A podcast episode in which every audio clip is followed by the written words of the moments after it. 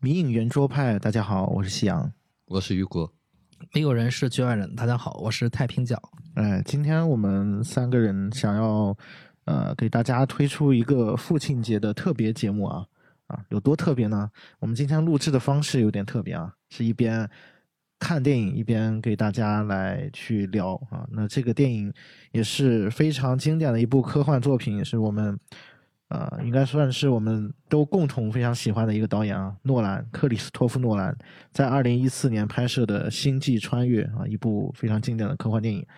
那因为这个电影其实大家也都看过很多遍了，所以我们今天也是想尝试一个不同的方式来带领大家去回看啊这样一部时隔六年之后的一个作品啊。呃，如果大家有条件的话，当然可以呃建议大家可以哎在也打开这部影片啊的同时来听我们的音频的节目。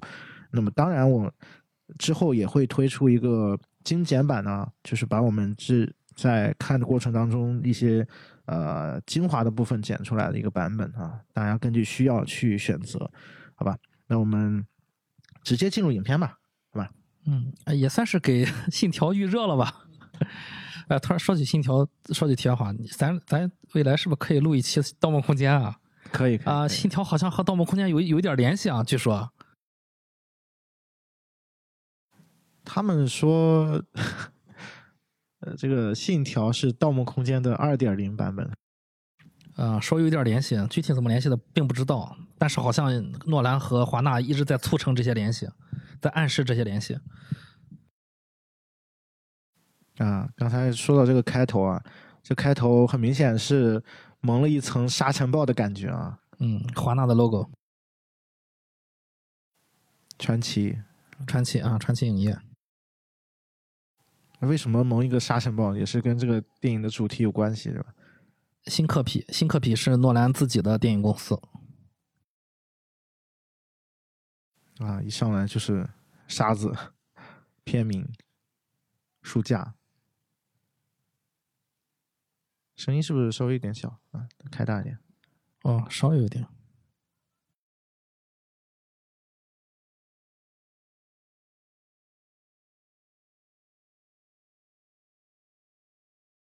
电影一上来就是女儿，呃，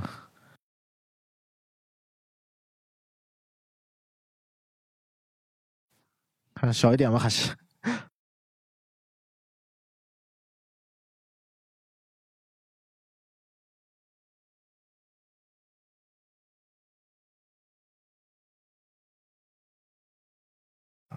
其实他这个剪辑很有意思啊，对对，它实际上是三个时空的一个剪辑，嗯，就刚才 Chris 提到他那个女儿老年版那个女儿一出来，再说过去他父亲是一个农民什么的，嗯，然后呃，这个 Cooper 他做了梦，做那个梦是他过去当飞行员时候的那个一个呃经历。啊，所以是一个未来、过去和现在的一个交叉，嗯。嗯，他女儿问他你又做的坠机的梦了。估计他不止一次的做过这个梦。哎，我觉得，我觉得他刚才做的梦是他梦到了未来，就是他开着那个那个徘徊号，是不是有一个时空时空的那个那个梦境？那个梦境好像穿越时空，他又梦到了，有有没有这种可能？啊，也有可能。有没有可能？就是啊，他他其实并不知道为什么自己会会开着一个自己没有开过的飞船，那个飞船他应该是没有开过的那个徘徊号。对，你觉得这这个解释，我觉得还是。他自己很很纳闷儿。嗯。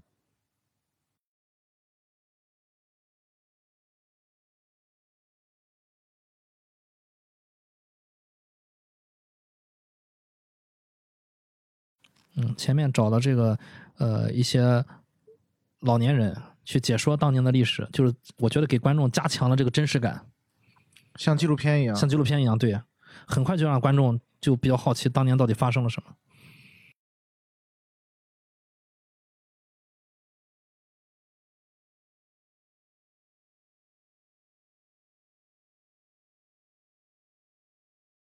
这科学家还是科学家，电脑永远是开着的。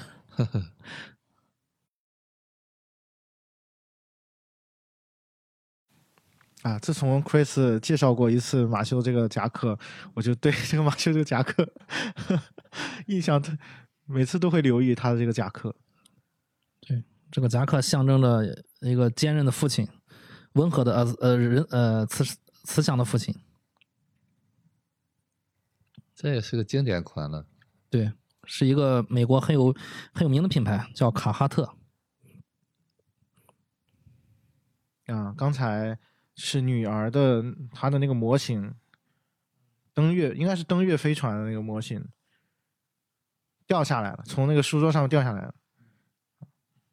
女儿说是幽灵。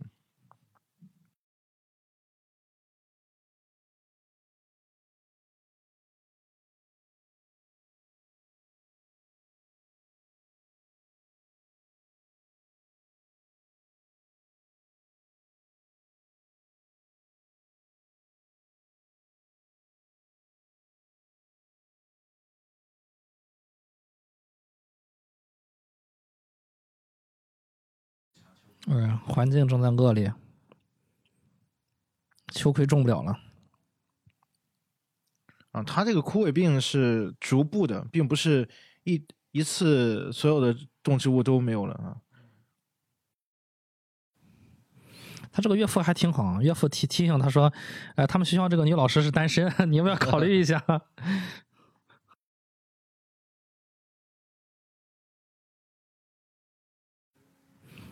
开的这个车是道奇的公羊皮卡啊啊，那个时候的甜茶还不出名啊。嗯，对，甜茶挺幸运的，一出来就就跟诺兰合作了。他那会儿很小是吧？应该十几岁吧。哎呀，我操！OK。不会倒吧？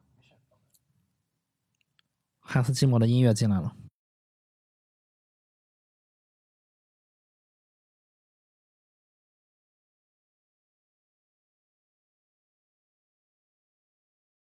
嗯，墨菲定律也是一个心理学上面一个定义啊。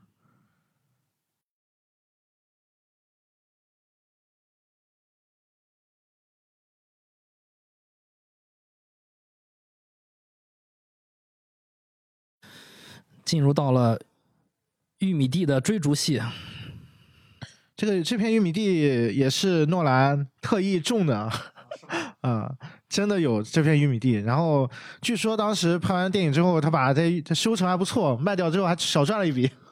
哦，这都太太大了，得几十几二十几亩啊！印度的空军无人机啊，据呃据说呢，最早的时候。剧本里面写的是中国空军的无人机，但是大家都明白啊，多一事不如少一事，最后就改成了印度的印度产的无人机。这个剧本最早是诺兰的弟弟写的嘛？对，最早找的导演是斯皮尔伯格啊啊啊！那个那个那个版本的剧本跟这个不太一样，跟真跟现在这个故事，我觉得天差地别吧。那为什么没拍那会儿？可能是没有谈拢吧，然后后来诺兰看这个本子，然后又改了一些，啊，我觉得幸亏没谈拢。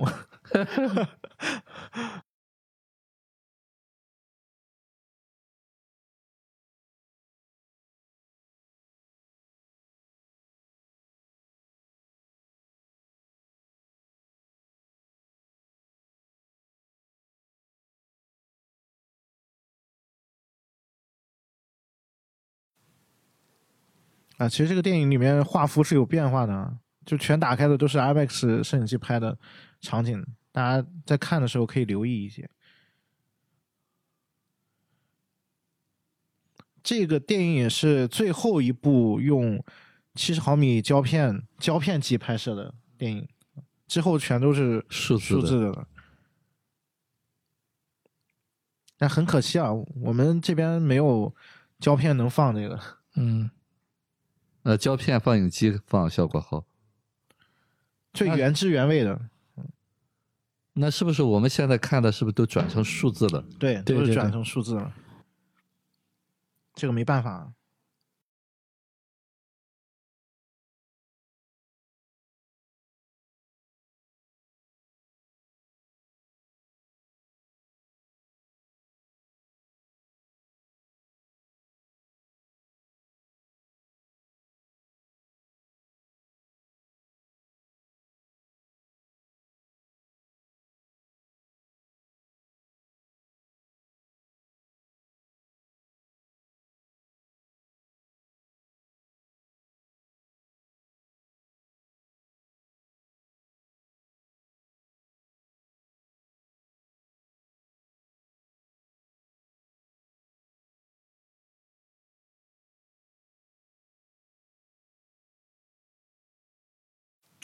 哎呀，这次重看这段戏啊，对，就玉米地这段戏啊，我就发现有一些不一样的地方，就是我是。之前我老是觉得这段戏好像对后面的剧情没什么太大的意义，但现在你仔细想啊，其实其实他们的对话就预示了整个故事的一个发展和结局。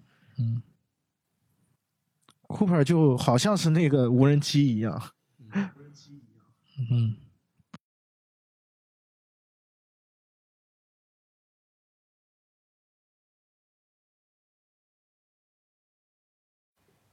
那他也告诉女儿要去适应了。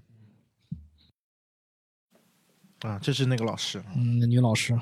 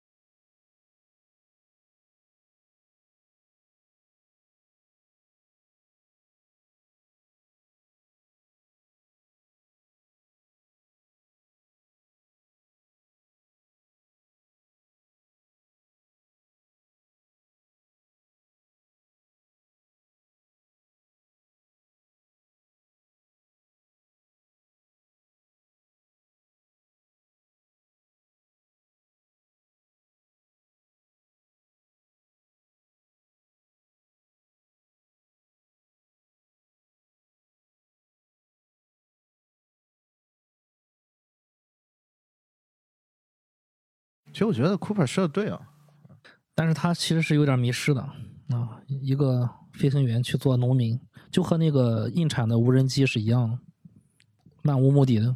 对，他的生命应该不止于此。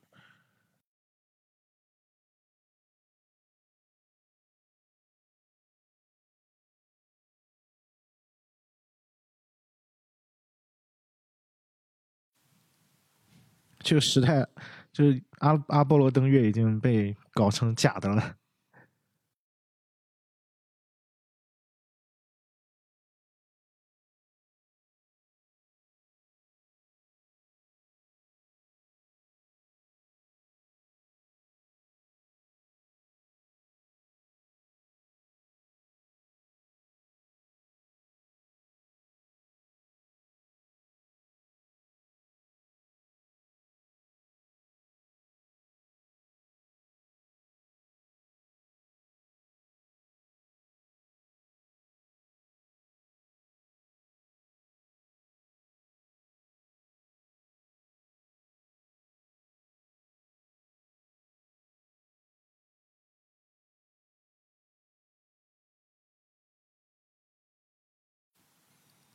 其实，其实这个地方特别有意思哦。大家有没有发现，诺兰的电影都是这个妻子这个形象都是 逝去的啊？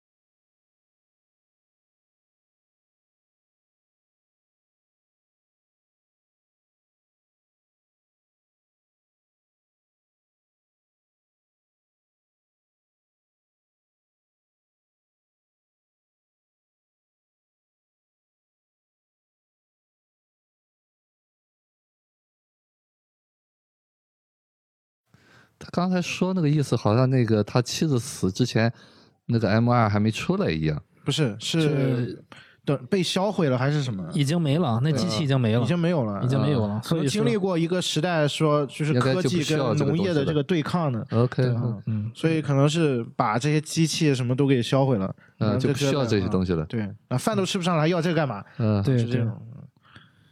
所以说他很清楚他老婆的死因就是因为这个把那个东西去掉。文明的消亡，对，文明的消亡。就大家都打都被都被打成打回成农民了，农耕时代了。但是你看他用的，你看他用的这些设备，嗯，还都是全自动化的。对，就他那个电脑嘛控制的。嗯就是他还保留着这些东西。嗯，因为他是工程师嘛，当工程师对，所以他刚才才说你你让他儿子当农民可以，但是也要当一个有知识的农民，嗯啊，是吧？你要当就要当也当袁隆平那样，对吧？可以，真 的那是可以造福人类的，他其实好像他儿子还挺喜欢做农民的，嗯啊，他这个剧社里面是这样，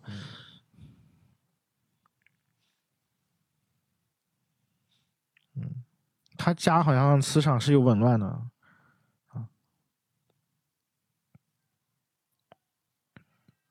我们还是就尽量还是不要剧透吧。嗯，不要剧透对透，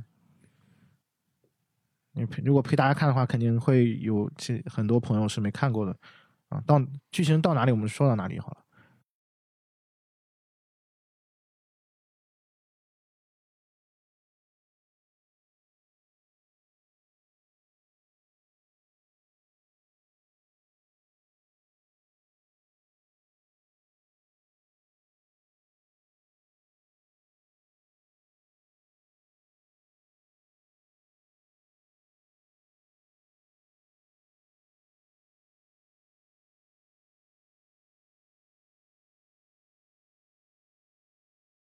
全按照这个剧做的设计，他这个老岳父 应该就是现在的零零后。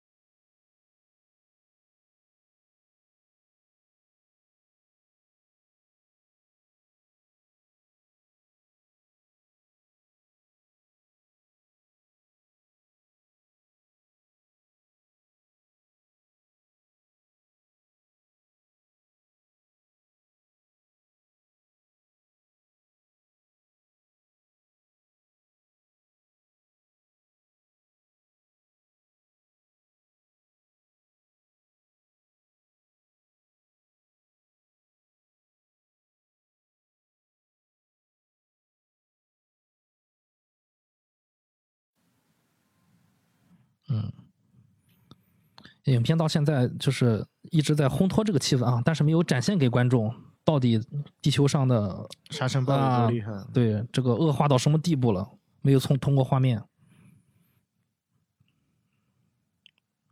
带着女儿来看棒球。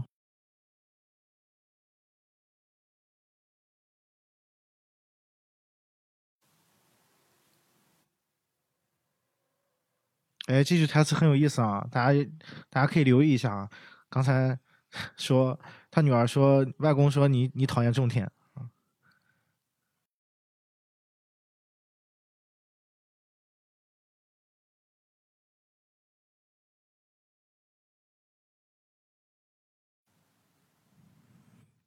拉响了防空警报，啊直接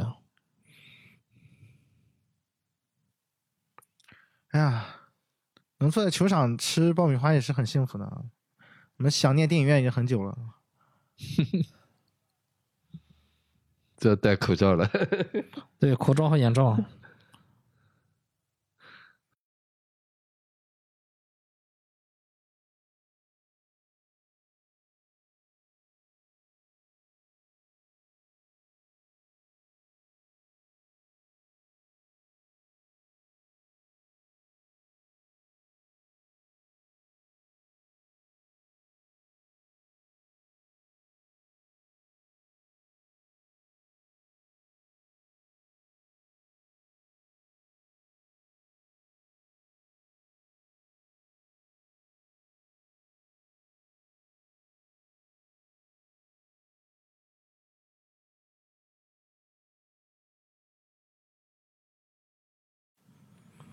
画幅变回来了。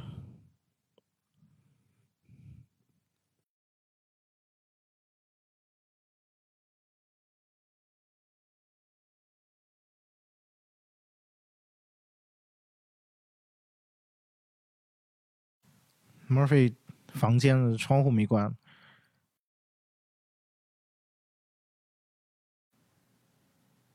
啊，这就明显多了啊，嗯，能看出来了。其所谓实我当时第一遍看的时候，这个地方没太看明白，啊，后来才发现啊，原来它是它这个重力不一样了，啊对所以有的地方厚，有的地方少，对对对。就是它基础那个是有的地方细，有些地方这样一格一格的，嗯。对。对，这就是墨菲之前跟他爸说了很多次的房间的幽灵。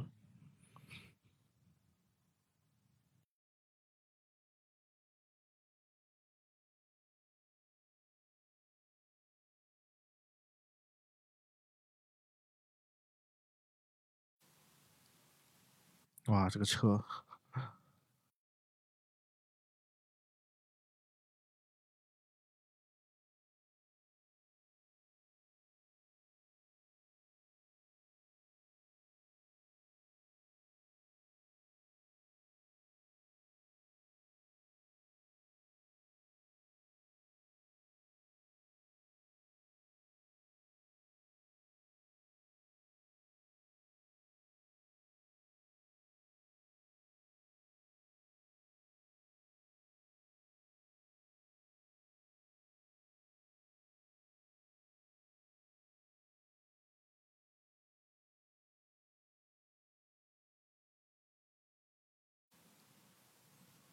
所以就引力出现了一些异常。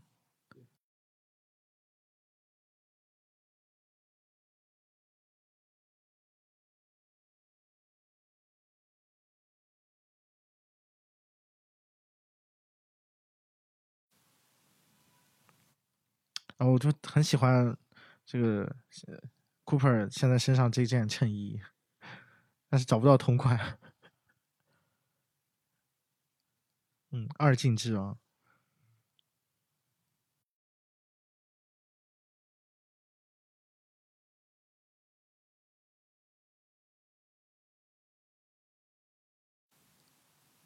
那这个就肯定是人为造成的啊，不可能是什么自然现象了。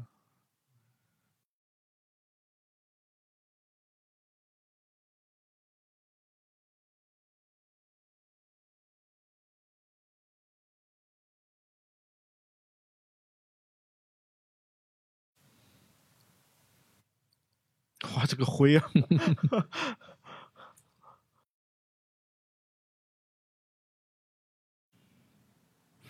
你看他多次出现细节，就是库珀一定会带着一个保呃一个水水保温壶水壶，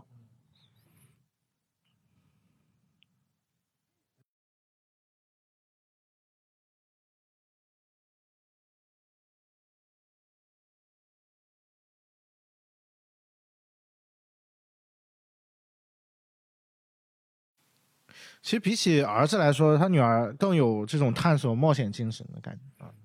对，和他爸更像一些。嗯，啊，开了很远啊，黑天了，哎，这就有点奇怪。你看他拿着保温壶，但是喝的是 对，喝的是瓶装水，所以所以我刚才在想，就是这个拿着保温壶可能是暗示，就是这个男主库珀嗯其实是导演的化身，因为导演啊，因为诺兰在片场从来都是一个保温壶放在自己的大衣口袋里面，呃，啊，保温壶不离手。我也是，我也是自己看这一遍才发现，难道是不是这个原因啊？不过也有可能是有点小私心啊。啊，不过也有可能就是因为他可能是白天晚上都要出去，需要一些热水啊啊取暖的，有可有这个可能对他可能随时准备探险啊或者什么啊，东西，对对，对，说到这个私心，我觉得也是是有的，应该是有的。呃，因为诺兰他有个项目一直没有，呃，真正的拍出来，就是那个也是斯皮尔伯格，哎，是斯皮尔伯格还是马丁斯科塞斯塞莱斯拍的那个，呃，飞行家，就小李子演的那个。啊，好吧，对，所以说你看这个 Cooper 他也是一个飞行员的那种嘛，嗯可能是有吧。嗯，可能是有。终于到了这个坐标的位置，嗯 好像是一个废弃的军事基地啊。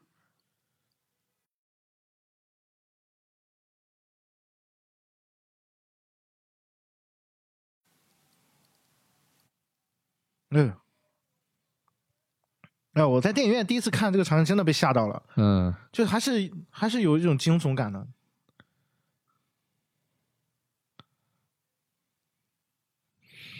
这个惊悚元素是这个商业大片的必备的元素，嗯就好像我们出去吃大餐，里面要来点辣一样。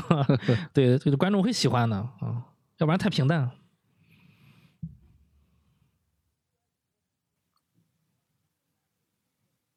啊，出现了一个人工智能啊，嗯，这个人工智能造型据说也是来源于《二零零一太空漫游》里面那个呃黑方杯。是呗。嗯嗯，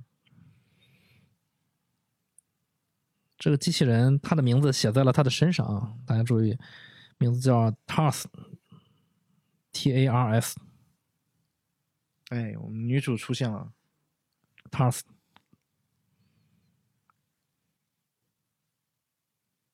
安妮海瑟薇啊，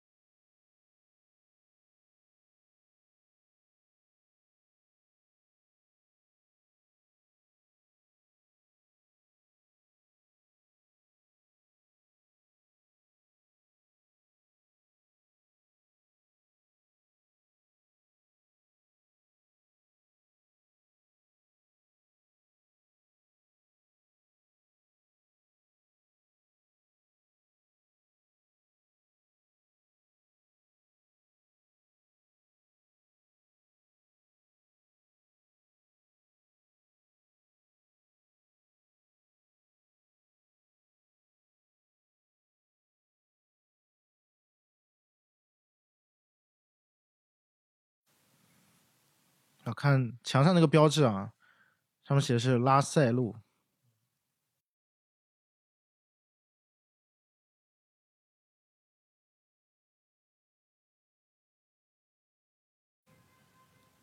还想胡扯淡一番。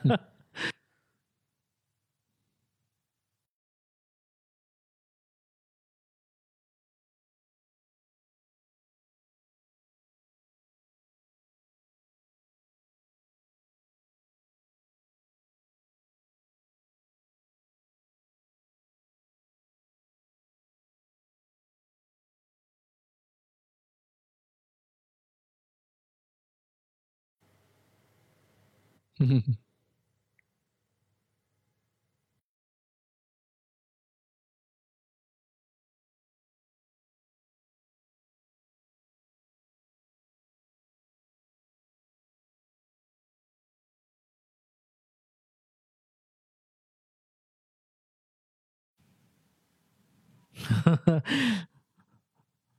还把他女儿的耳朵捂上了。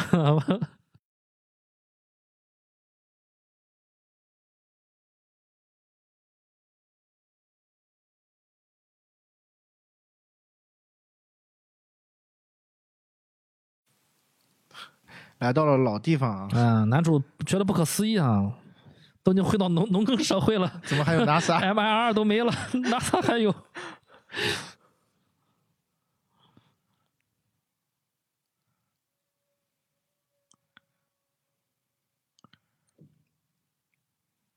啊，那个时代已经经历过说人人口灭绝这种事情了。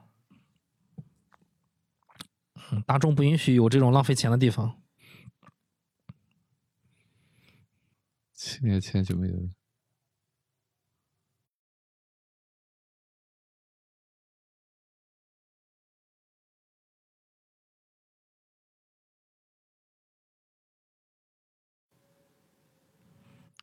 哦，也就是说，NASA 已经发现了那个玉米也迟早会，就是地球会，人类会被饿死。迟早农作物都会枯萎掉。，对对，嗯，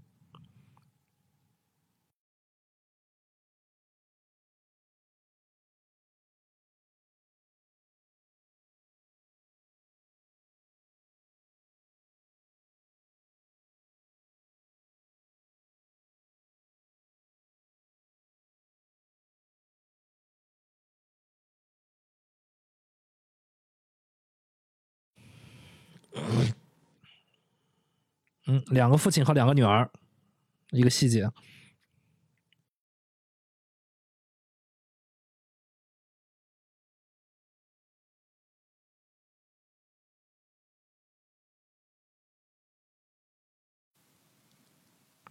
其实 cooper 是很感兴趣的。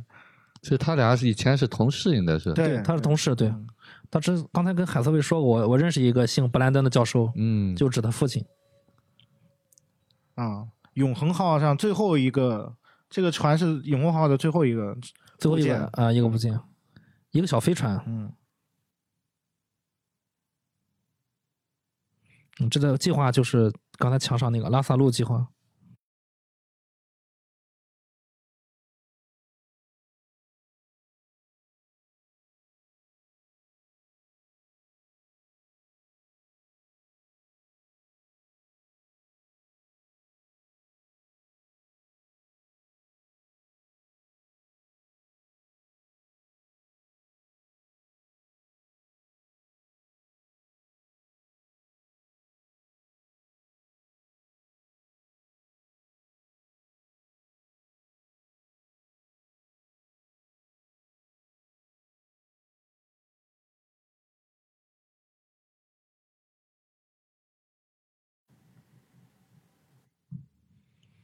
对他们是谁？我这个问题很好，嗯是谁选择了 Cooper？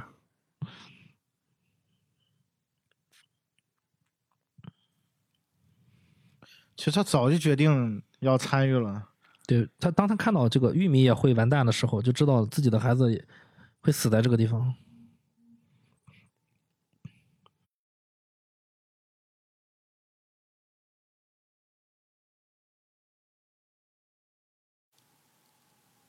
五十年前啊，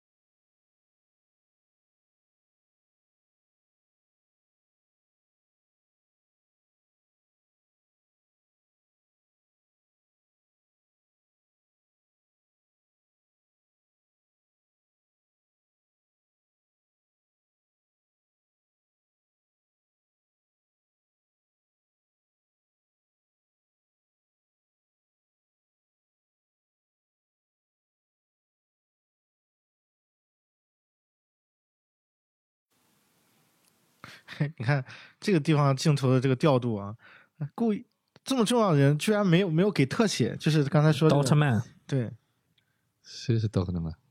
就这个计划的领头人，领头人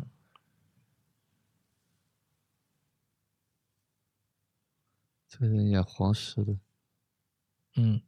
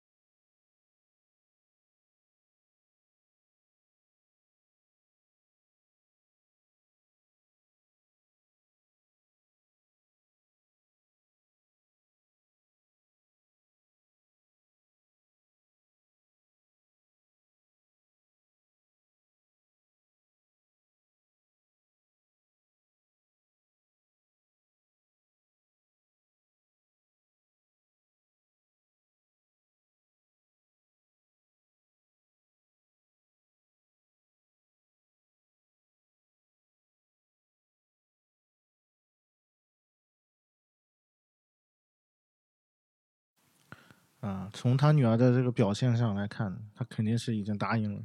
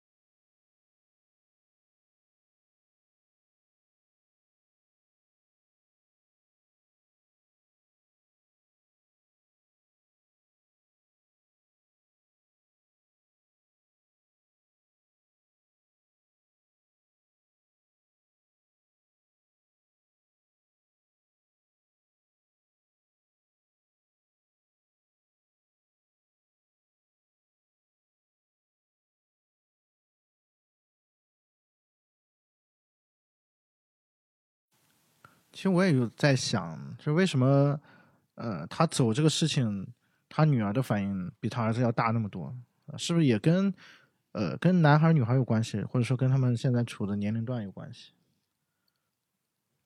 好像他儿子并没有参与到这里面，是吧？他一开始可能，他，我估计他是编剧在这刻意的描写这个女儿和他将来的关系，啊。嗯，男孩可能不会像这个女孩这么细腻的去表达这些不舍啊，或者什么东西，并不代表他接受这个东西。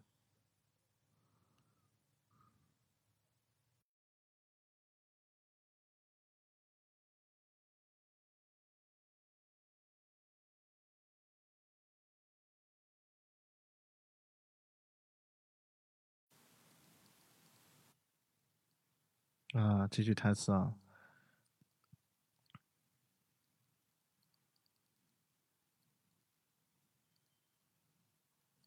有了孩子，你就是孩子未来的幽灵。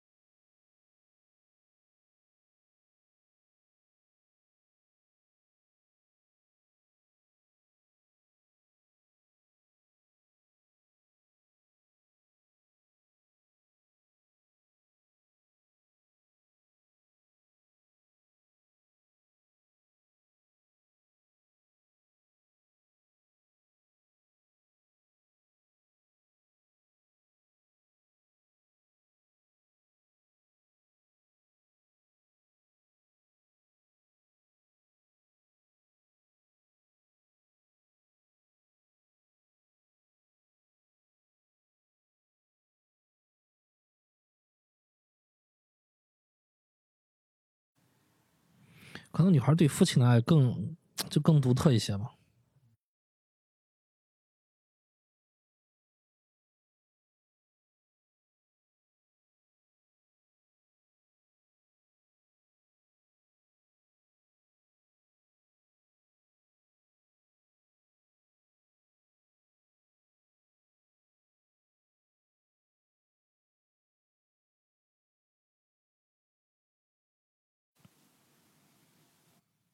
这其实是这个片子第二次很具体的提到这个时间的这个点。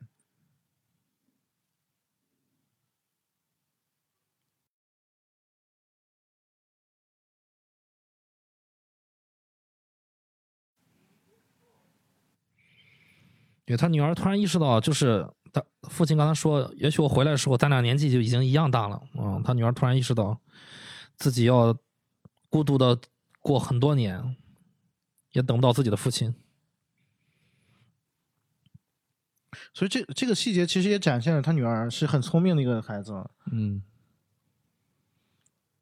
其实这个点，我觉得这是打动所有人的点。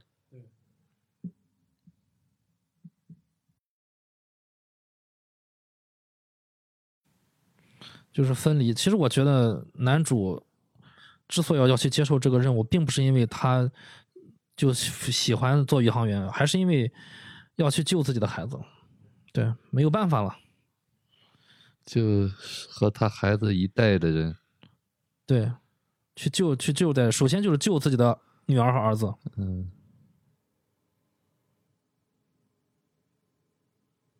其实刚才在 NASA 的时候，他有一个细节，就是 NASA 并不重要，就是我和我女儿的很生命很重要，你们不要害我们俩啊、所以把他女儿耳朵捂住，说放我们俩走。包括我觉得就是你刚才说的，他在那个实验室看是那个老教授刚跟他说，早晚这个植物全都没有了，对所以他也意识到了，对不去的话也是死。对，嗯而且刚才他还有一个情节，就是教授跟他说过，说我们这一代新的宇航员没有上过飞船，嗯，嗯，只有你上过就是说他去还是有一点点机会，啊，这个呃这个细节啊，这是我这是我当年第一次看这部电影的时候第一个泪崩的点，嗯。就是刚才 Cooper 啊开车走过去，然后又下意识的掀了一下那个毯子，，对对。就第一次掀的时候是 Murphy 在底下藏着、嗯。对。啊，这个很很复杂、很矛盾的一个心情。对。对。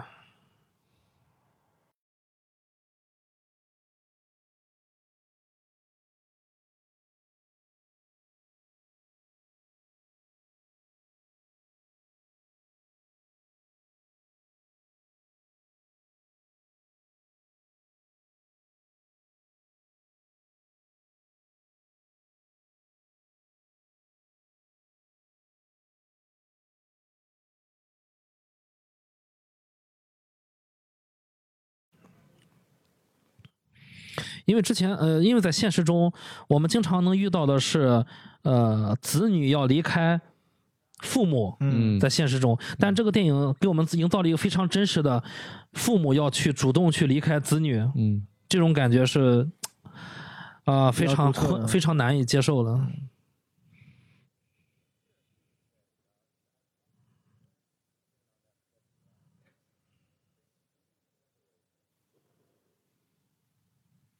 啊，到这个时候，电影的第一幕其实结束了啊接受，啊，第一幕一直就是在地球上发生的事情这个。太美了，这个我印象中特别深的这个蓝天的那个感觉。嗯，马上就安静了，到了宇宙。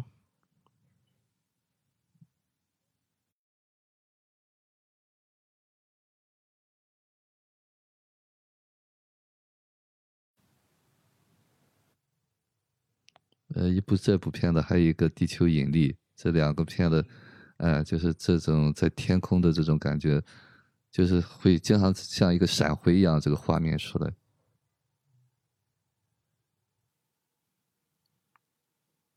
其实大家可以多留意这个电影的它的配乐啊，嗯，啊，这个他西莫在这个电影当中他用的配乐还是下了很多功夫的，而且他应该是用了那个管风琴的，啊管风琴也算是呃很有宗教意义的一个乐器。有种厚重感。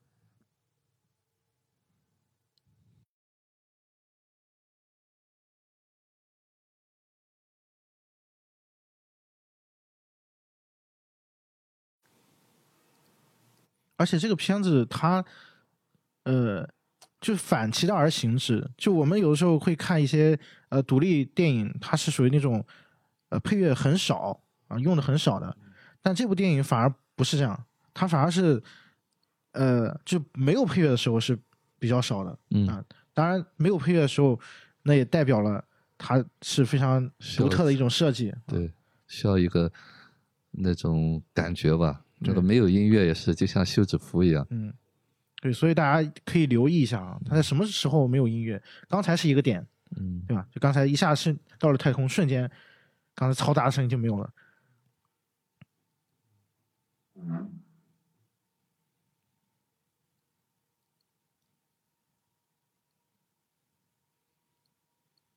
啊，这个跟飞船对接的场景也是直接致敬了《二零零一太空漫游》啊。嗯，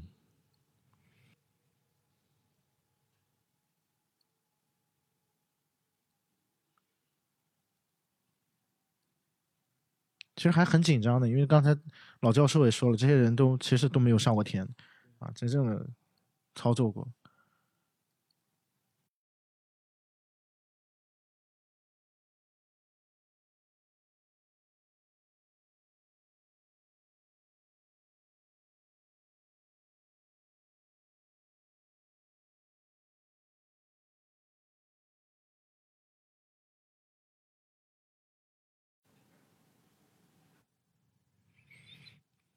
他们开的这个小的飞船啊，叫徘徊号，在在太空中一直漂浮的这个大的叫永恒号。看完这部电影之后，这个永恒号的英文名叫 Endurance。看完这部电影之后，我就把我的把我的车的后面后备箱盖上粘上了永恒号的英文名字。西安可能没有留意过啊，Endurance 在我的车车车后屁股上。有一个巨大的，下次留意一下。嗯，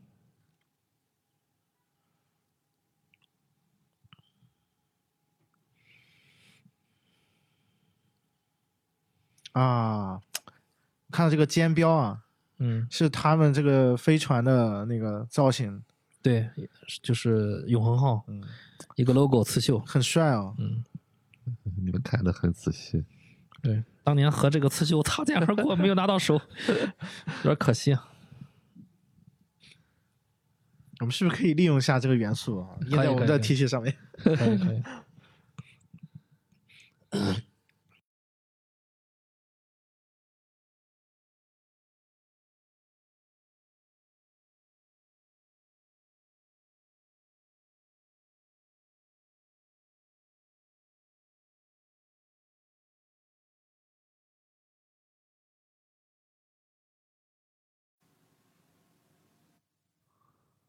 有一种交响乐的感觉了。嗯，他们现在要做的是让那个永恒号自转起来。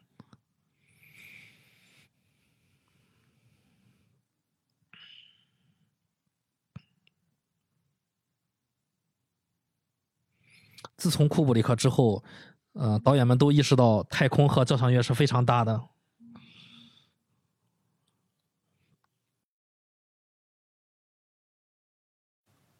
嗯，这箭头也很美。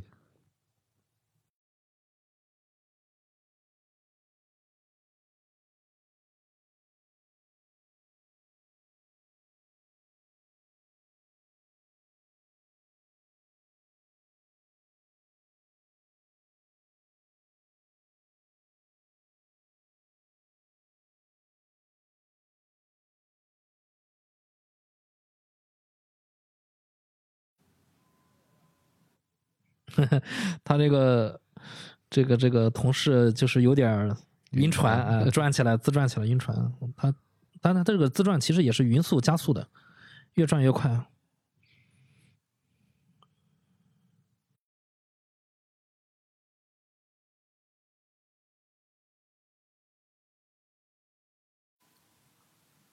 啊，到土星要两年。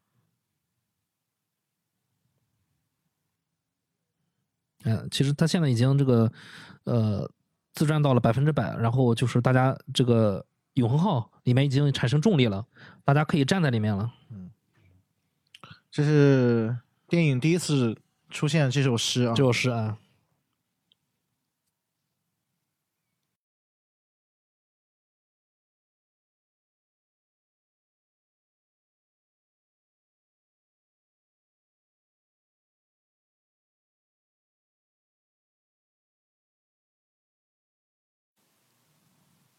哇，超美啊！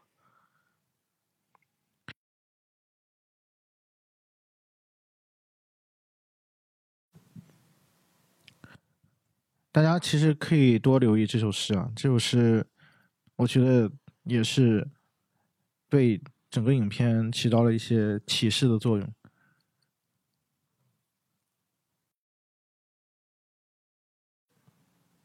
我最近在一个酒吧的卫生间里面看到老板用粉笔 把这首诗写在那个墙上，有品位，有品位，对，那个卫生间很干净，很简约，只有一个马桶，什么都没有。然后就是这首诗，是他自己手写的，嗯，写的是英文版。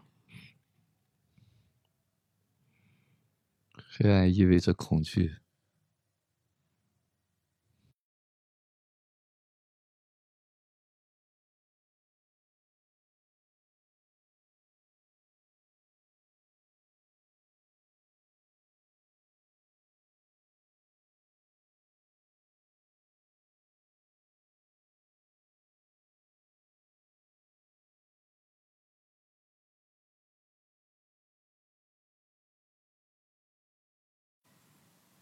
男主一下看出了好像有哪里不对，嗯，对，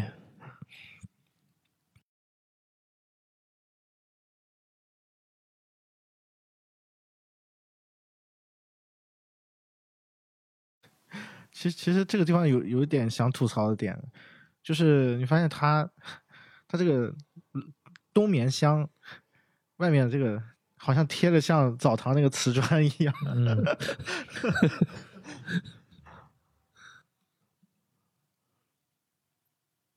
当然这也是诺兰一个呃反映出诺诺兰另外一个特点，就是他喜欢实拍啊，就基本上这些都是不是电脑做的，不是电脑做的，都是实拍的，实都是做的实景。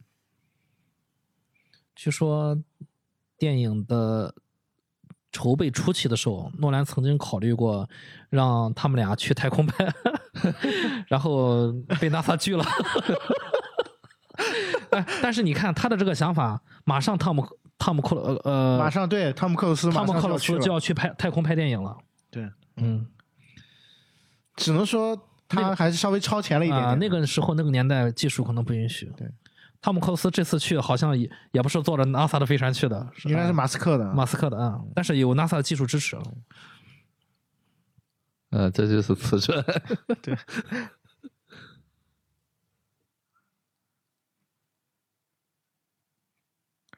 啊，男主发现了啊，这个布兰德跟就是这三个目的地其中之一的安德蒙斯之间关系可能不太一般。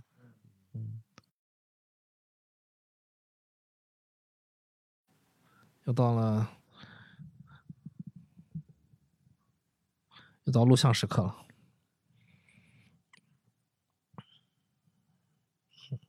他们只能和家人录像，是不能实时通信的。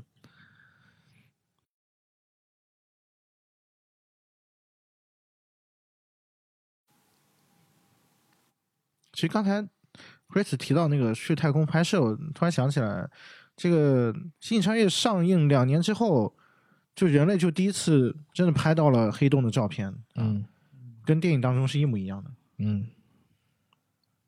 很神奇啊啊！然后你再联想到《二零零一太空漫游》上映之后，仅仅也就是两年的时间啊，人类真的登上月球。登上月球。嗯，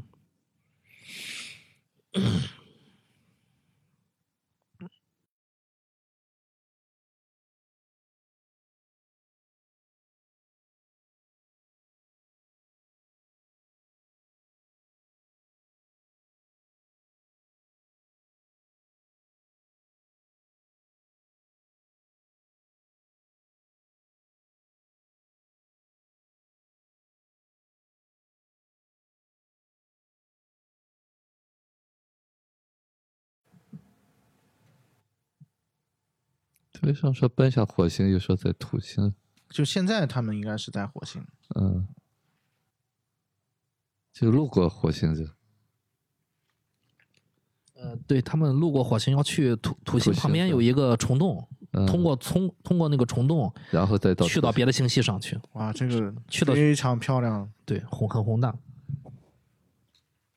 现在不就是研究，也就是土星上面有可能有人可以生存吗？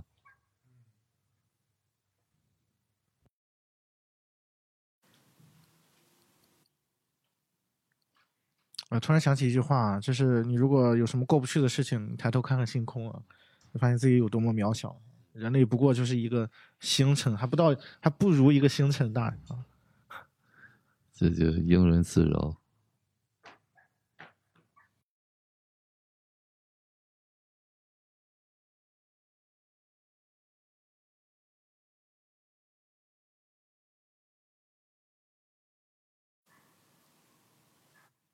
他女儿也是继承了他爸爸的这些，哎，他怎么他他是录像以后传上去了吗？对，传上来，然后再看嘛。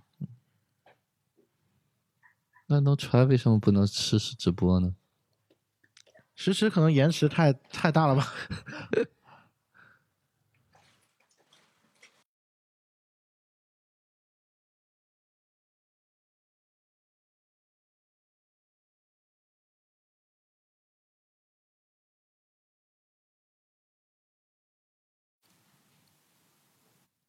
啊，这个我也是在这个电影当中才知道的。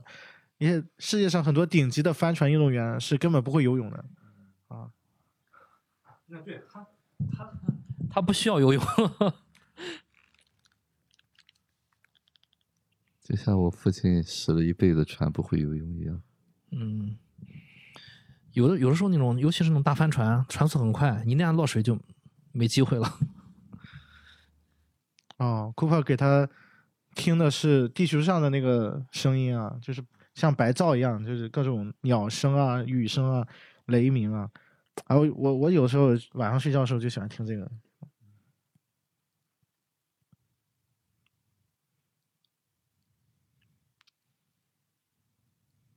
对，其实这里还有一个细节，就是他们呃去土星这个点，当年《二零零一太空漫游》拍的时候，库布里克当时也是希望能拍土星的啊，但是后当时好像是因为技术的原因，还拍不到。对啊，有些问题啊。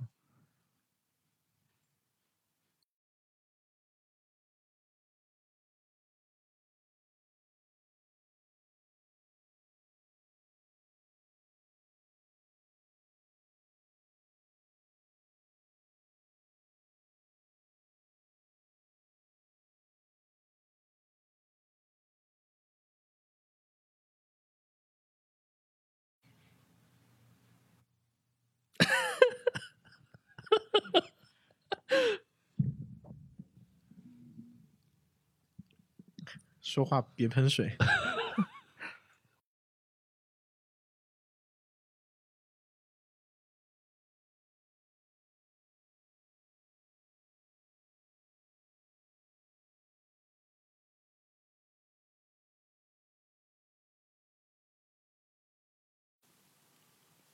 其实我当时看的时候，我觉得就解释虫洞这个剧情，很明显，他对于呃他从这个剧剧作上面来说是个 bug，就是 Cooper 不可能不知道虫洞是什么样子。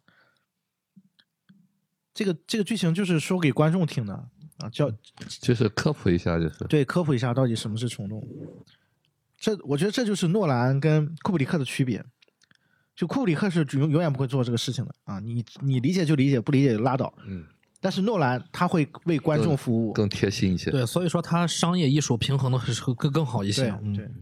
这是在他在商业能取得这么大成功的一个原因。嗯，更走心。嗯，他是替观众着想的。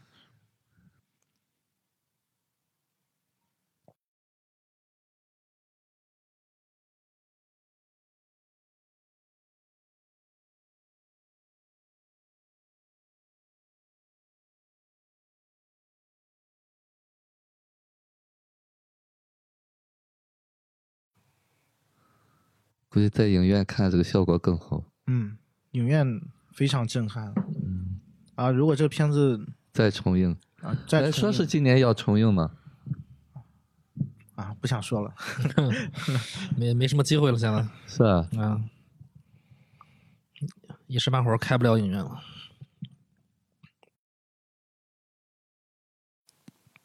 其实刚才他们对话有个细节啊，就是呃，就是好像是那个 Romney 说要感谢他们 Z 嘛，然后 Cooper 说等我能安全到达那个地方再说吧。啊，其实所以能看出 Cooper 现在他还是未知的。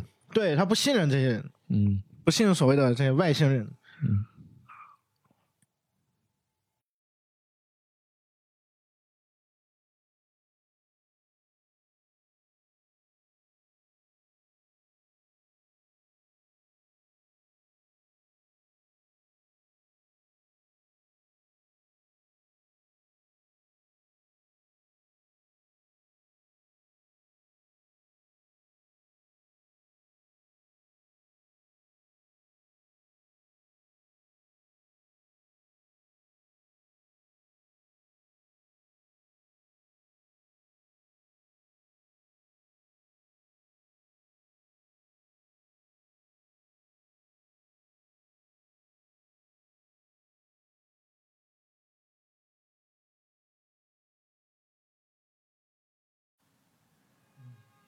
哇！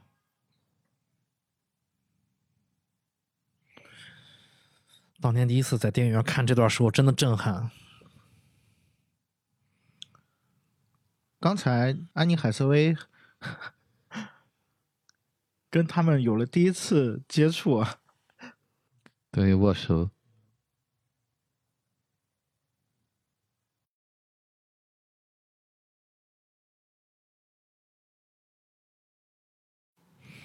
其实就是他们有这个勇气去呃去实施这个计划，走虫洞这条路。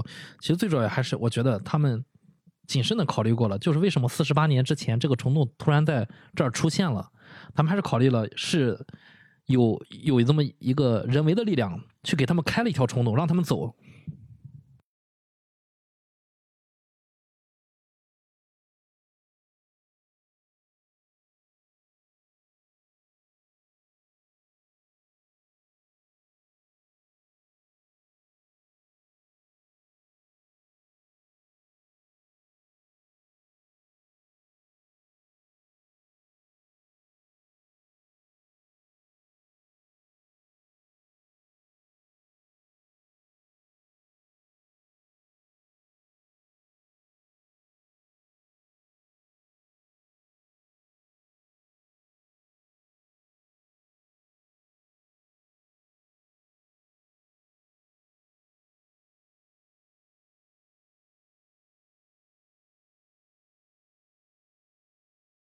就是再次出现了时间这个主题。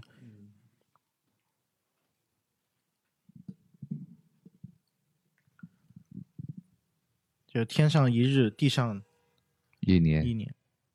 这中国人早就发明了。就说，所以说，古代人的智慧也很大。嗯，他们很早不知道是人家是怎么啊知道的这件事情，反正就知道了。嗯，也有可能是更更早的人流传下来的，都已经告诉你们了。也可能是 Z，也可能是后现代人已经穿越时空，提前跟他们说的。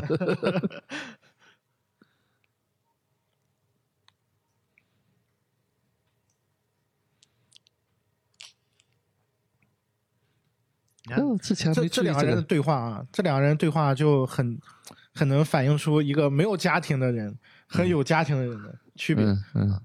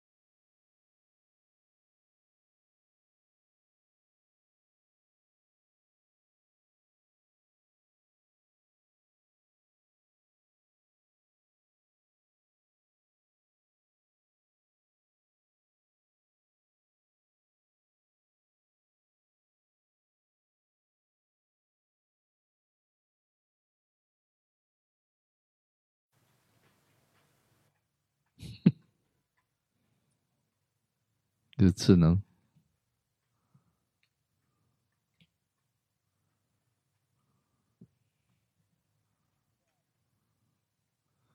我刚才没看懂一点，那两个人在那个就是冷冷藏柜里边儿，那么他们俩为什么没进去？嗯啊，他们是先进去了吗？先进入冬眠的，应该是，应该我觉得是他们都进去了。但是看他穿那个衣服，好像也要准备进。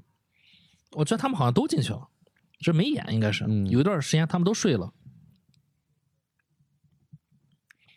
就是有一段时间，他和女主在坐在那儿聊天的时候，就是要要睡之前的聊天，就是穿的睡衣啊，对对对啊。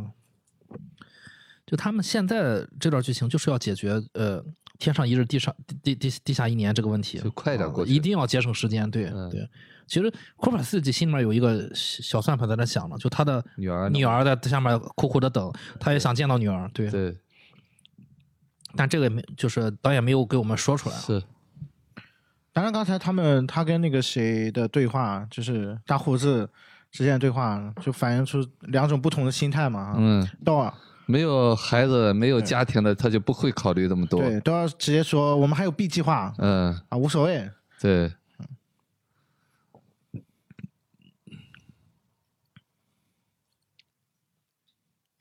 在这个星球上，一个小时，地球就七年啊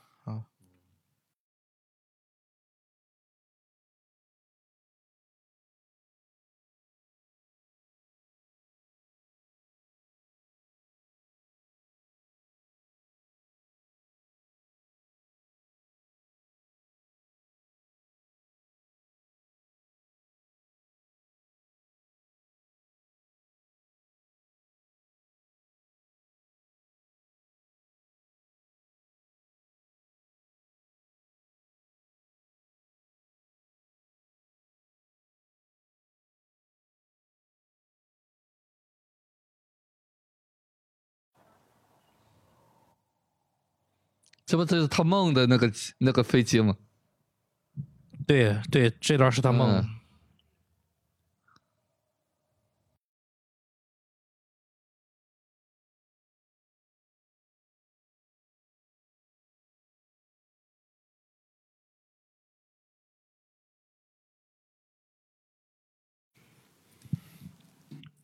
完美完美啊这段剧，情，这段剧情重重看的时候啊，因为我前两天不是刚刚在直播间放了呃东木的克林特·伊斯特伍德的那部《太空牛仔》嘛，啊，里面也有一段，就他们最后要迫降，然后那个其实当时的环境就是已经说他们不降就是呃百分之百挂掉啊。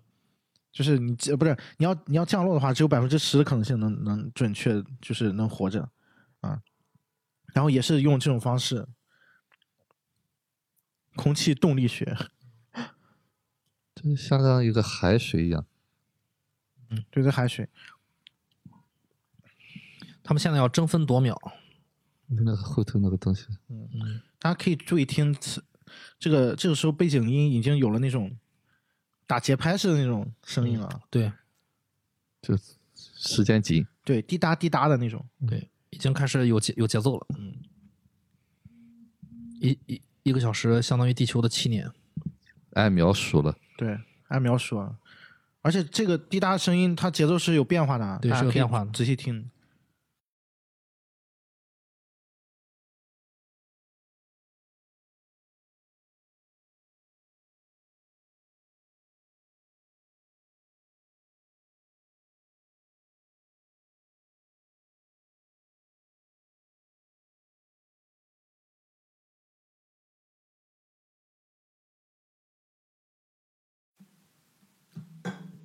越来越快啊！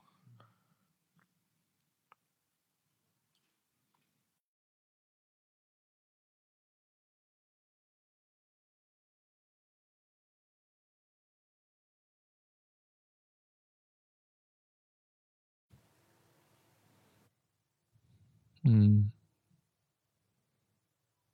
像山一样。又加快了啊！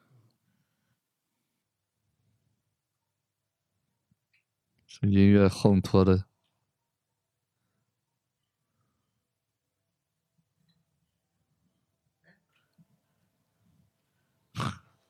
呃，哇，这一下子，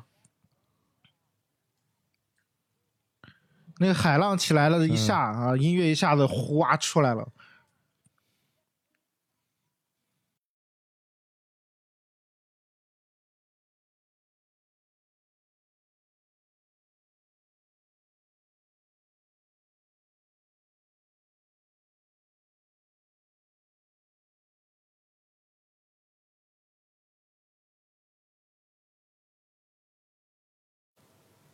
呃，哦，这也是第一次展现这个机器人的能力啊！嗯，对，那机器人有帮助了很多。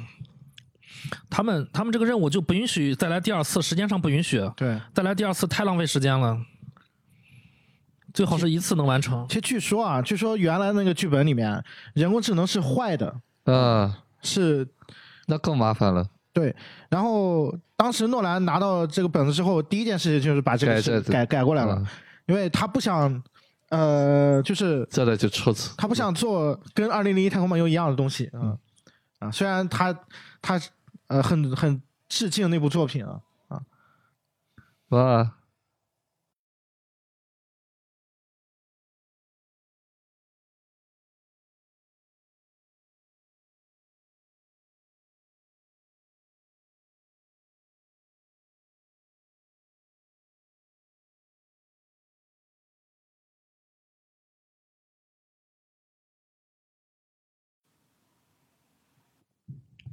已经失去了一位船员。其实就在几秒钟，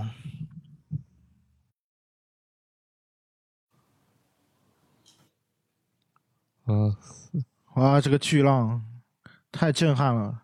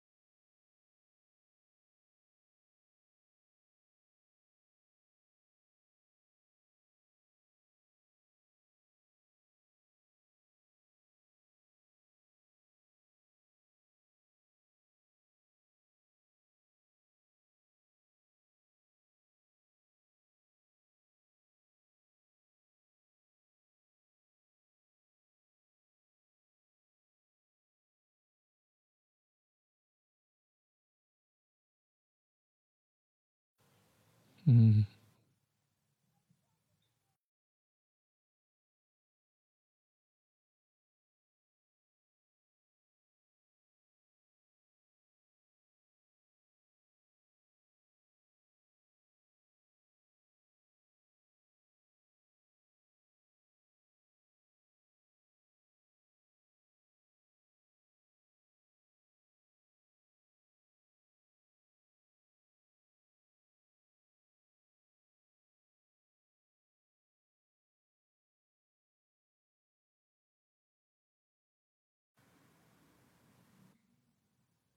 对，是时间不同步的。嗯，对对对，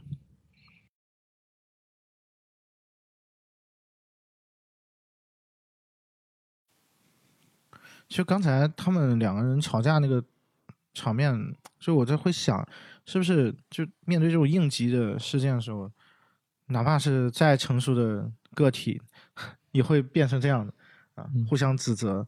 对，就是站在哪一个角度，站在哪个立场。如果是他那个很清醒的部分在那儿的话，就像库珀这样，啊，他可能站的角度更大一些。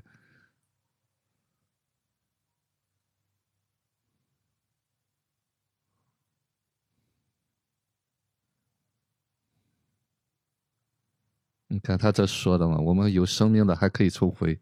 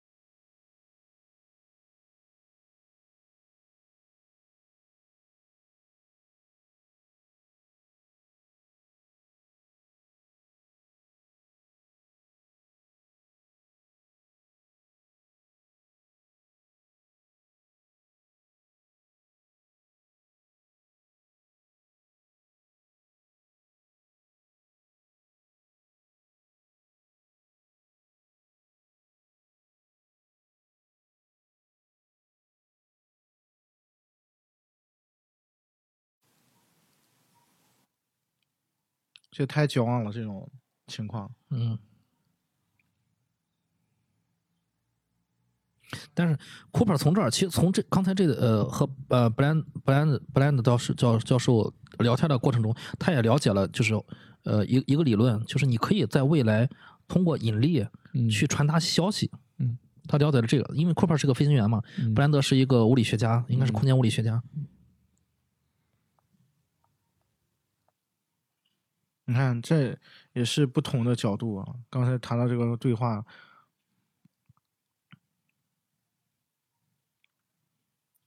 布兰德说：“这个你你你没有跟你女儿说你去是去拯救世界吗？当你有有了女儿之后，你就知道，你面对一个十岁的孩子，你不可能说世界要末日了，是我要去拯救世界。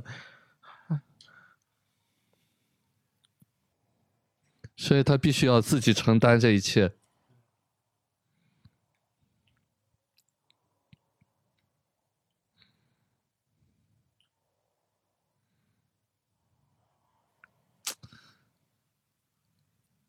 其实这个地方稍微有一点有点疑惑的点，就他这个时间的流逝到底有多久？因为刚才他说，呃，他们排水需要一个小时嘛，嗯但刚才那个剪辑是连贯的，他们两个在对话的时候，嗯，很明显没有没有一个小时没有一个时小时可能他说的是地球时间，啊。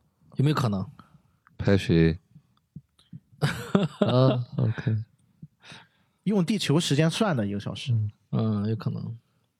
过了二十三年啊，可以算一算，二十三年也就相当于不到一个小时那么不对不对，哎，不，过了多长时间啊？七一个小时是七年嘛，嗯，三个多小时嘛三。三三个多小时。当然他们下去上来肯定也是有时间的，嗯，这一段也是布兰特，他觉得他计算的很好嗯。啊，这就是我们人经常一个误区。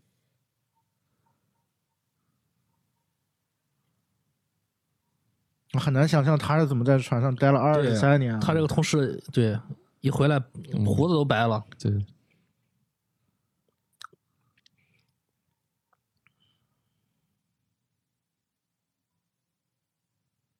就是真的，如果没有一个信念，真的是很绝望，在这待二十三年。啊，这是这是这个影片第二幕里面最让我震撼的一个一个一段戏啊。嗯，要看完二十三年的信息。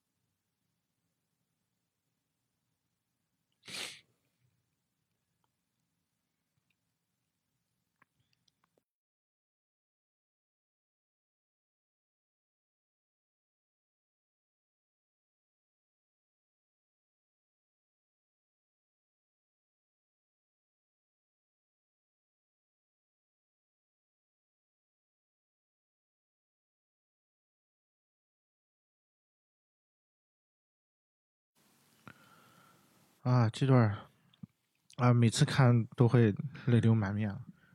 就像一下把我们的人生缩短了一样。啊，刚才这段戏有几个点特别有意思啊，就是我刚才跟大家说过要留意那个 BGM 后面，它这个片子有几处停掉的 BGM 啊，就在儿子关掉那个监视器之后，啊，突然音乐也跟着关嗯掉了啊，嗯，然后切换，女儿咔出来嗯。啊，其实有一种就是感觉你你一开始被打了一拳，嗯，然后哎怎么没了？稍一停又稍一停，然后又又一记重击给你，对，然后它有一个节奏的变化。然后就像尤老师说的，其实我我也特别想问尤老师，就是为什么这段戏会让我们心里面就这种情感会剧烈的去跟主角有个共鸣在这儿？嗯，因为我们早年都有一个失去的这种呃遗憾在里面，啊，就是呃，就像我们在成长的过程当中呢，我们最早年那个和母体依恋的那个关系是有一个呃留恋的，啊，所以说我们成长过程当中总有一个长大的伤痛在那儿，啊，所以说这个东西呢是我们每一个人内心都有的一个结，所以好的电影一定是把这个最隐藏的这个东西一下给你掀开了。啊，这就是产生共鸣的地方。包括时间啊、这种让你感受到时间的流逝，这种真切的体验，无奈的那种感觉，无力感。对，对，最主要这段戏一下二十三年来的特别突然，嗯，前后两分钟之内就让男主看到了，一下看到了后面这些东西，猝不及防。让这对让观众们就是特别就他，我觉得导演是有有意处理的。嗯，对这个探戏一点都不拖沓，马上就进入二十三年的巨变。这实际上是他的功力。对对对，呃，好电影一定可能这个故事让别人讲讲不到这个效果，就包括刚才那个睡夕阳讲的那个停顿，他都是拿捏过的。嗯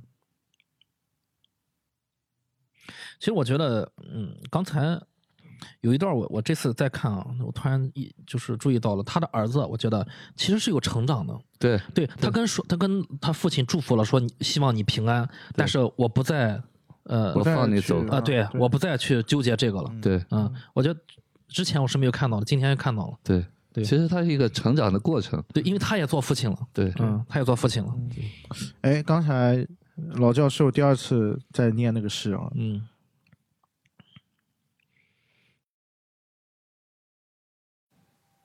实际上这里面这个库珀一直是很成人的一个状态，他非常理智，非常果断，啊、有取舍，但我觉得他也是在成长的，嗯，对，他也在嗯 发现自己的过程。对，就是说我们能不能驾驭了自己内在的那些东西？嗯嗯，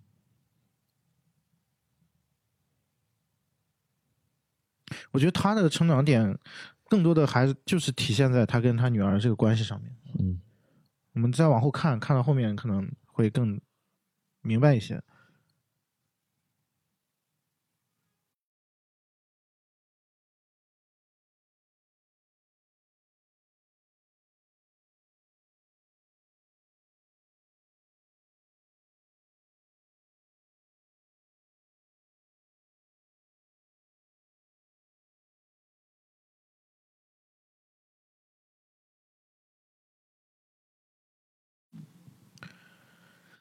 啊，刚才二十三年那场戏也算是第二幕的一个结尾啊，就是也是等于是第二幕一个大的冲突，就是他们去第一个星球。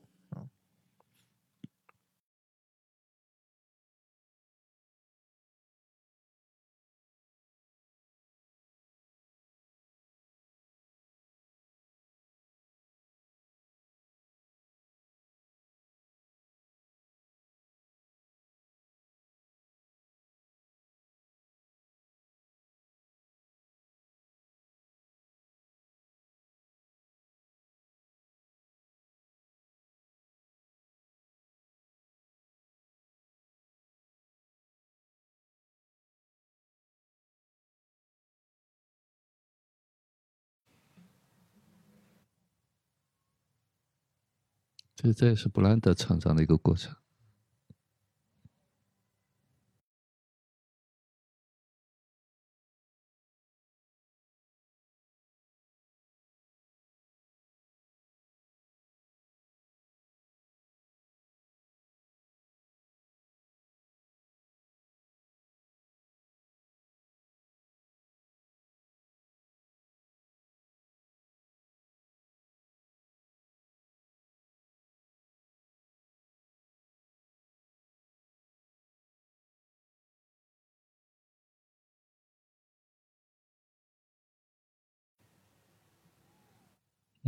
这个是我觉得这是一个重点在这儿。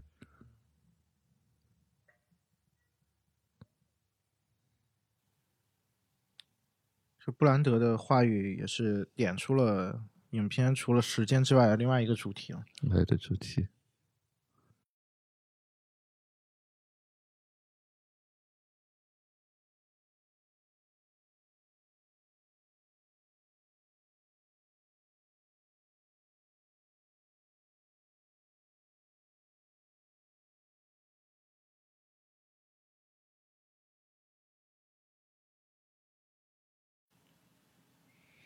所以没有投票，直接就是曼恩了。嗯但是，就是我看到这儿，我突然想起来，刚才布兰德教授说过，说爱是一个纽带，如果他们选择了爱的这个纽带，可能 可能就后面可能会有不一样的结果啊，这个故事走向，但是依然没有。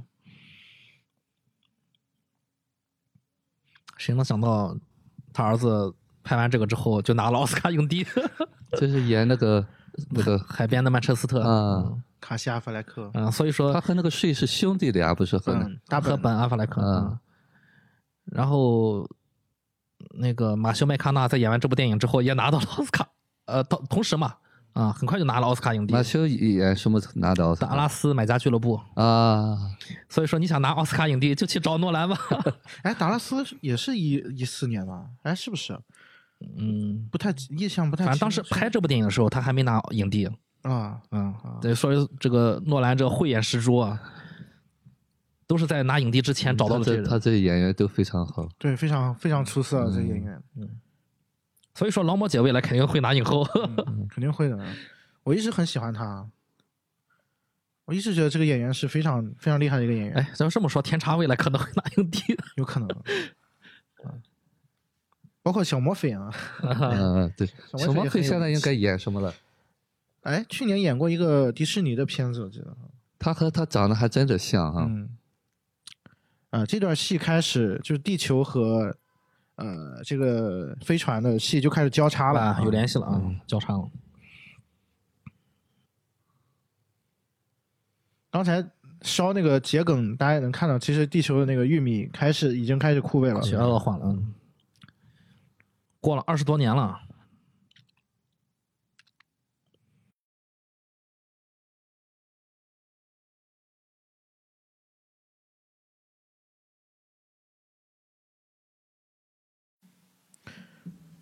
其实，其实这个这段对话也很有意思啊。我当时也在想啊，如果换一下嗯啊，如果是真的是、呃、Cooper 的女儿在第三个星球，嗯他会不会跟布兰德一样的选择？嗯还是说他也可以这么客观冷静的啊选选择那个那个曼恩教授、曼恩博士？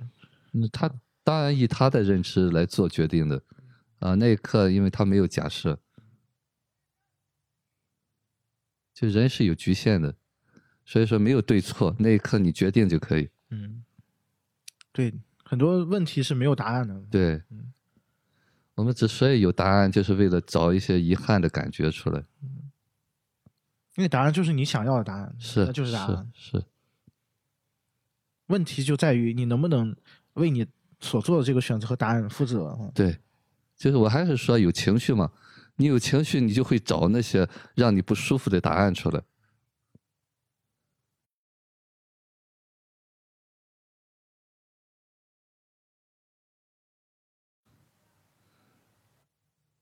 就他这里头一个一个的人，就是告诉你我们做了一些牺牲，做了不同的选择。，对对，所以我知道有这个代价，嗯，他很明确说，我骗了你，莫非？对，嗯你可以恨我，但是我那一刻只能这样选择。啊，这句话冲击力太大了。我我现在在看这一遍，我突然意识到，就是教授把墨菲当女儿看，嗯。才会这样说。嗯。嗯，这么多年的相处，带一直带着她成长。其实他也是在对他自己女儿来说，对对对是。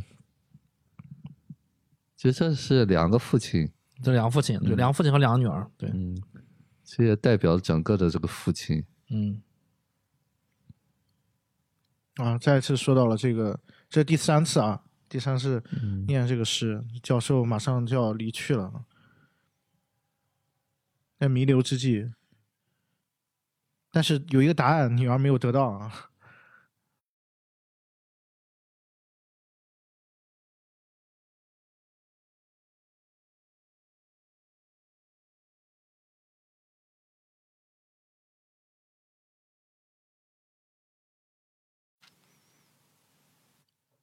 其实从呃后半段开始，就天上人是没有办法给他们发消息了，嗯。嗯他们但是只能接收，不能发出了。嗯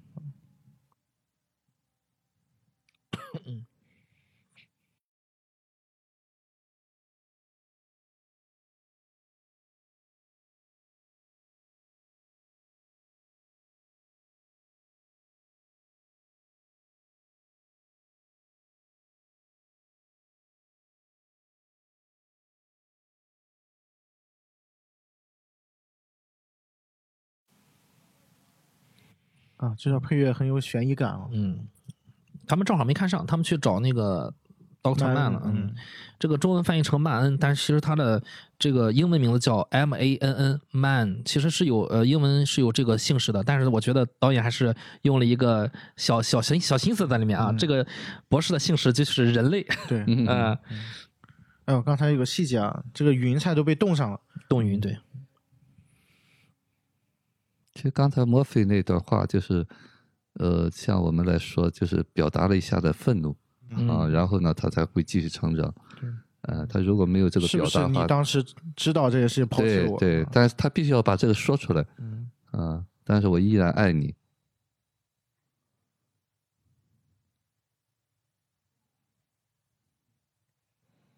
嗯我想这个编导这个脑洞大开哈，会想象出这么一个感觉。冻土啊，哇，其实这个也非常漂亮啊。嗯，这个也不是在摄影棚拍的，是在实地拍的。就像那个那个张艺谋拍那个叫什么什么三枪那个叫什么地貌了？三枪嗯，我这张掖那个地方，我们、啊，我们还那个去过去丹霞啊，丹霞地貌，对嗯，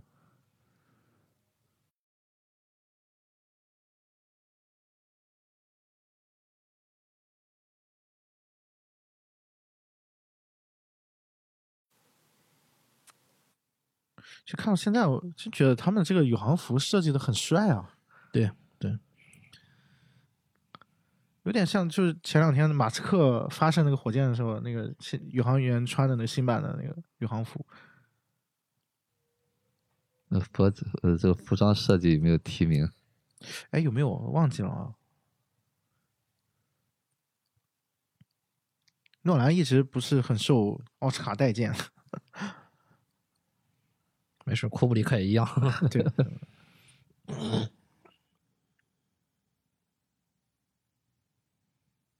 千呼万唤的 Doctor 曼恩，曼恩博士，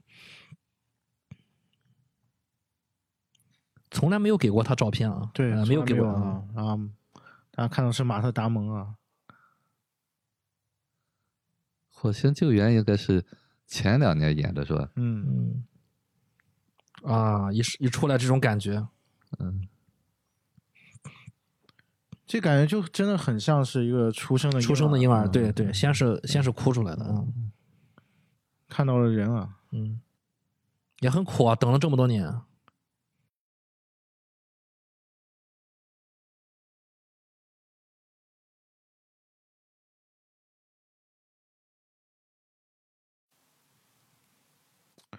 啊，所以说人如果真真的如果一直是自己面对这个孤独的话啊，也很难想象这个。对他那个他那个同事啊，嗯在那个飞船上二十23三年在天上飘着啊还是啊，都都没法出去啊，嗯这个信念，而且他那个同事之前有个交代嘛，就是他呃，不是库珀给他一个耳机听那个嗯各种声音嘛。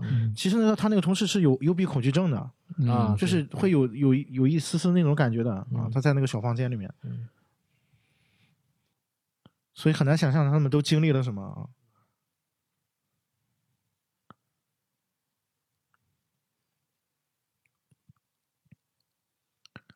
啊，这个马特·达蒙这个这条线也是藏的很深啊。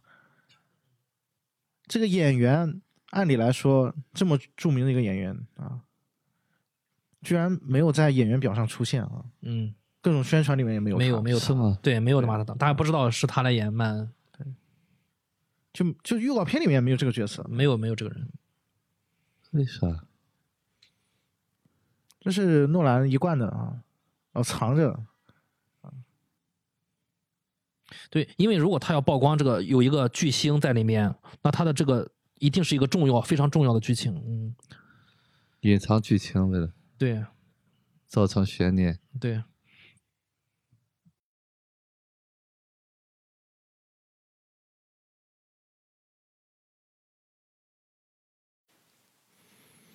这段很明显悬疑感很强啊！从一开始那个他女儿发，呃，就是老教授死掉之后给他发发那个信息嘛，嗯。然后用的那个配乐也是，而那个镜头就是呃飞船上人工智能看到那个画面特别有异形的感觉，我看到那个画面的时候，嗯嗯。然后然后那个再加上后面那个配乐烘托的那个气氛，整个这一段就是悬疑感非常强嗯，啊！再加上曼恩这个角色就很很奇怪啊，对。就当年第一遍看的时候，其实就有就有一点奇怪了，嗯。啊，就为什么大家都不知道，对都没有这个公开过，对当时看到他就惊了，嗯。吓不都叫了。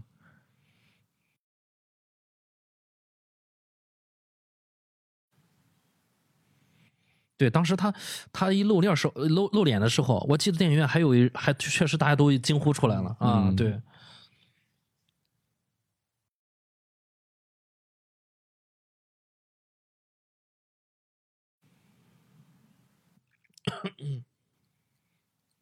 大家记得啊，这是影片第三幕了啊。嗯，要给他看这个，呃，给他嗯看这段影像了，嗯，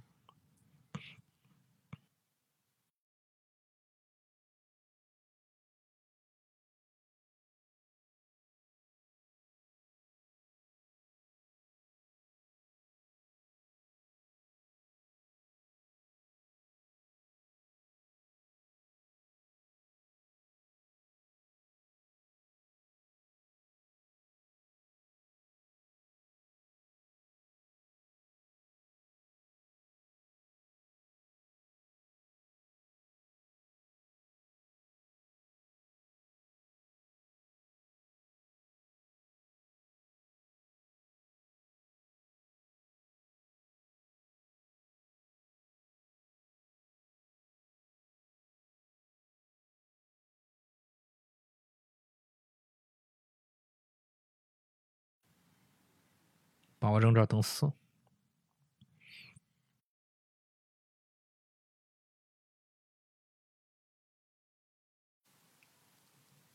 然后看到这段超级难受啊，当时。你看女主也是一脸懵啊，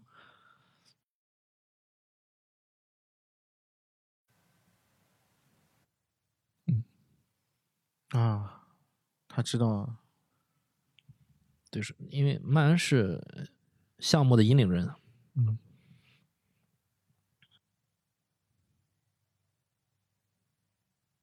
他这倒解不出来。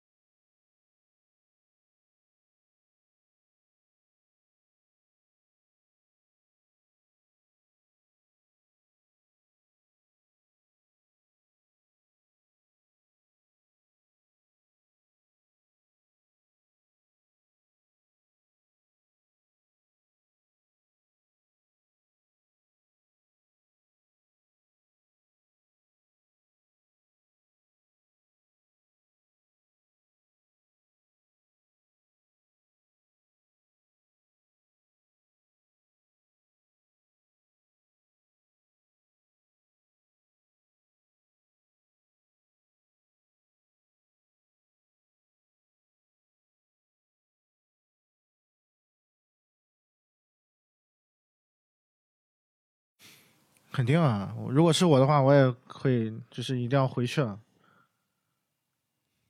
就哪怕世界末日，也要跟自己亲人待在一起啊。嗯，不过老教授，呃呃呃，所做的是唯一能做的，嗯，嗯，他的选择也是唯一能做的。是是有人需要做这个自负的决定。对，就像我们刚刚说的，就是很多时候是角度不同，嗯，他做出这样选择，他自己背负的那个东西，嗯，对他要背负这所有的东西，嗯，他抛弃了自己的人性嘛，啊，对，但是呢，说句题外话，嗯。他把他自己的女儿送走了。对，这个这个对这个你你是不是啊？你怎么说？我女儿他把自己留下了，对对啊、我我我让我的女儿走了，然后库珀想我女儿还在地球上呢，对吧？对，这你这怎么说啊？嗯，所以说这里面可能真的是人性是很复杂的。嗯，你做一个决定，必须为这个决定的后果负责，嗯。哪怕别人去评价你，嗯。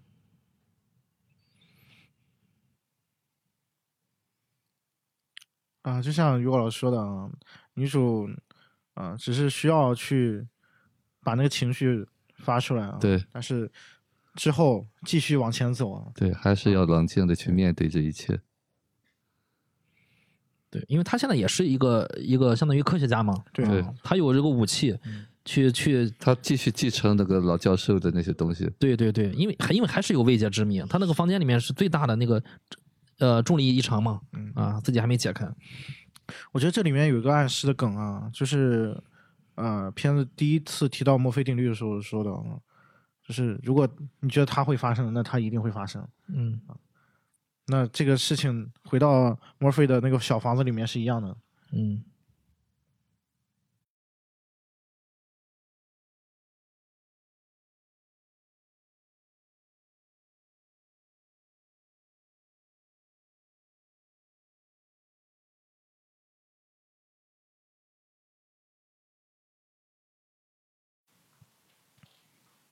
哎，哎，这个词啊，大家有没有注意到？这个词其实出现过在那个诗里面，，gentle，嗯温和啊。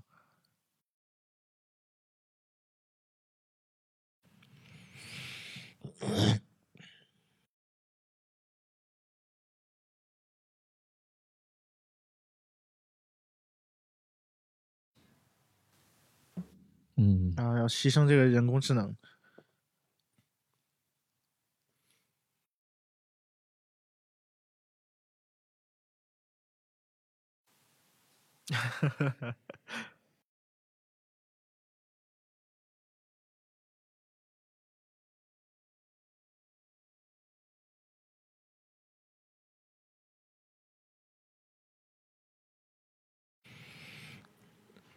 呃，这个电影有一个技术顾问啊，是一个全球知名的物理学家，叫基普索顿啊。这个哎基普索恩基普索恩，嗯他这个机器人也叫吉普啊，是不是？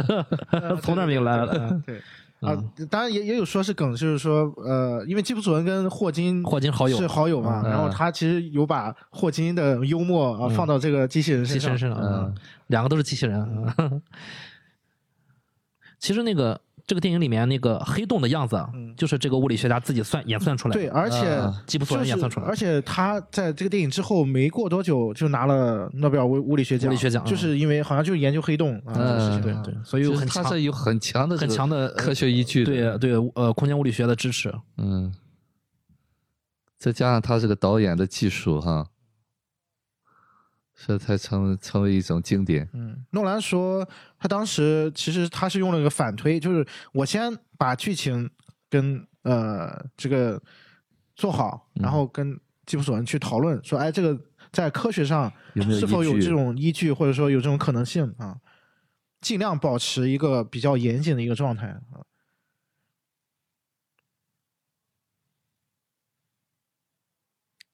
其实我觉得诺兰的目的不是在于说让你幸福啊，这有多硬核或者怎么样，嗯而是让这个故事更真实、嗯更有代入感。嗯其实这跟他用胶片拍、用呃实景拍是一个道理。嗯，对啊，代入感更强。最主要是，如果再过上十年、二十年，突然发现，哎，你你那个呃科技发达了，发现哎，你你说的被推翻了，不是这个样儿。对，那 这个电影可能就不是很经典了，对吧？你看《二零一太空漫游》，还能依依然笑傲群雄，嗯嗯，我觉得重要的是他自信啊啊，对这个东西才是最重要的。就他完全相信这个感觉，嗯、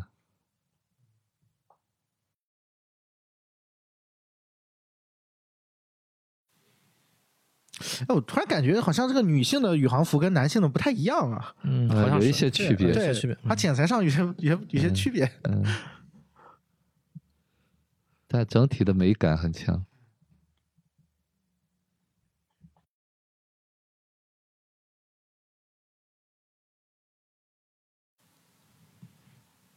Keep，keep，嗯，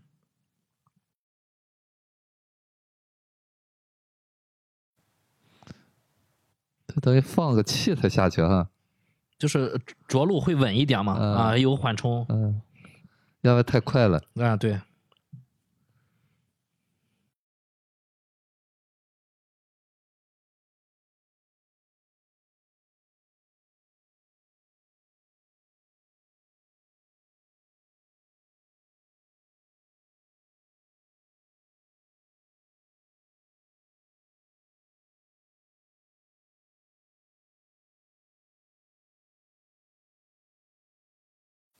就说得很对啊，就是对死亡的恐惧让人类不断的往前走啊，嗯 就本质上是这样的，嗯向死而生嘛。嗯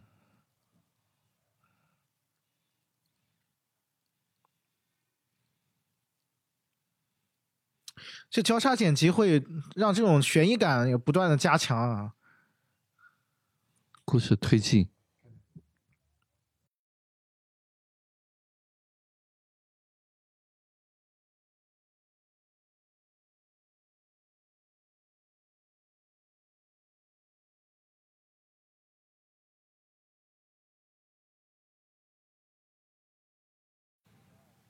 嗯，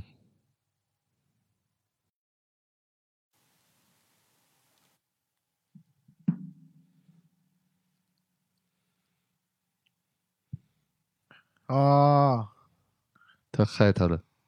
他说实话了啊。嗯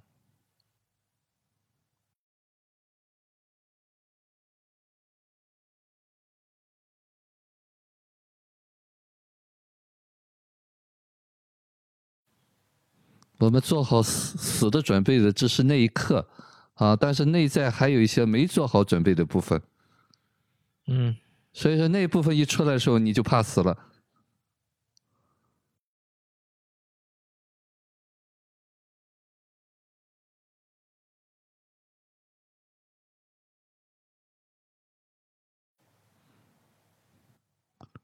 这这就叫恐惧啊，吞噬灵魂。到那一刻，他怕死的东西就会做出一些极端的东西。而剪剪辑的节奏也在加快啊。嗯，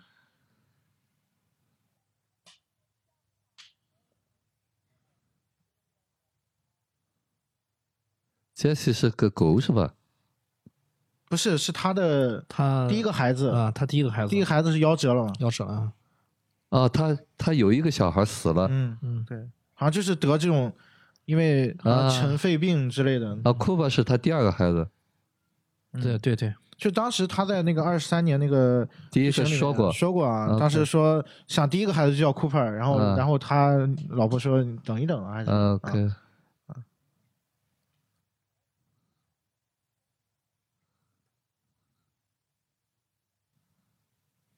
所以死的懦啊所以所以他传了一个错误的信号对啊，他这个星球没有任何的人类居住的环境，嗯。啊，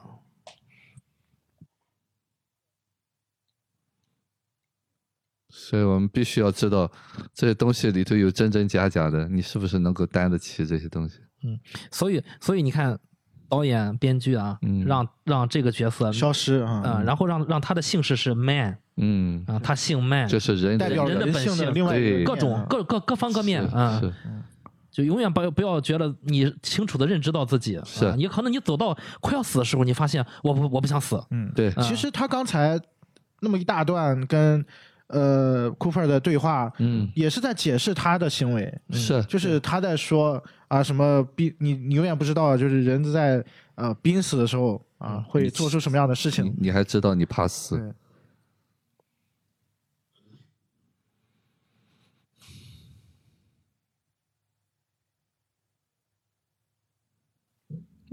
我觉得另外另外一方面，那个那段也可能是就是让观众更明白他的动机。嗯嗯就作为这样一个可以说是英雄人物啊嗯，啊，啊做出这样的事情，对，这就是我们现实当中为什么就会诟病某些人。嗯，其实我们每个人都是多层面的，对，嗯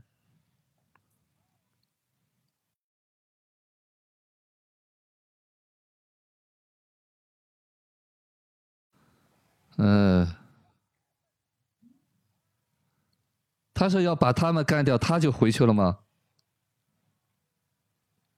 对他对，他就是要取代他们回地球，是不是这个意思？他要回去啊都，要回去。对啊、但是这些人就必须留在这儿，他取代他们。他不想孤独的睡在这儿，嗯死在这儿。嗯，你看他说不要，嗯你没有经历过这样的考验啊，你不知道这不要不要个感受，不要价值啊，不要评判，对对对，啊，所以这个事情你说很难有一个对和错，对对，没有对错，这也是诺兰拍好的地方。你并没有恨这个人，对，你看他展现了不同的选择，包括那个老教授，包括曼恩教授，是是是，啊，是他一个大视角在里面，。还还有他那个同事罗米利啊、嗯可以在飞船上待二十三年，嗯都能都能待住了。是啊，那艾米丽可以驾着飞船回去了，对啊，他没有啊。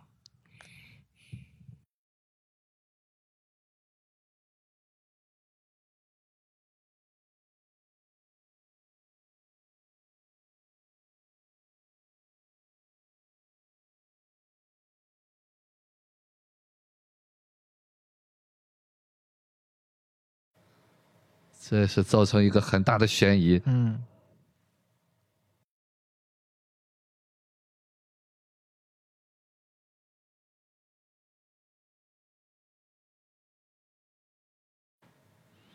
其实从某种意义上讲，真正让你支撑下来的也是你的信念对，啊、就是你恐惧，你可能就被恐惧吞没掉了。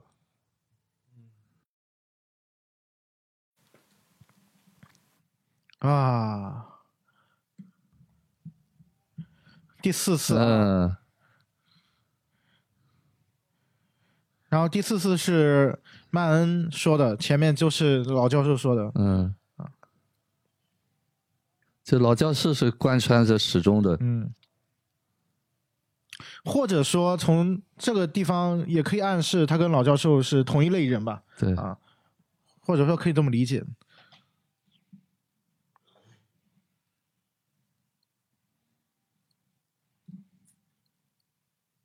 哎，你看大这个地方的变调啊，嗯，这个父亲找到了啊抗，就是反抗，我要我要求生的欲望。嗯刚才女儿也直接调转车头啊，是整个两个两段剪辑剪到一起。嗯，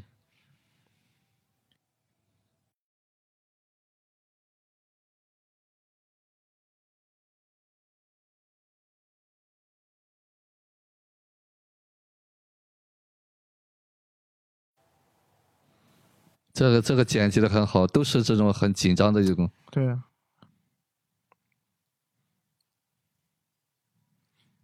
哎呀，其实这个镜头啊，在诺兰那个失眠症里面出现过同样的镜头。有点感觉就像这个女儿在救爸爸一样。对，嗯。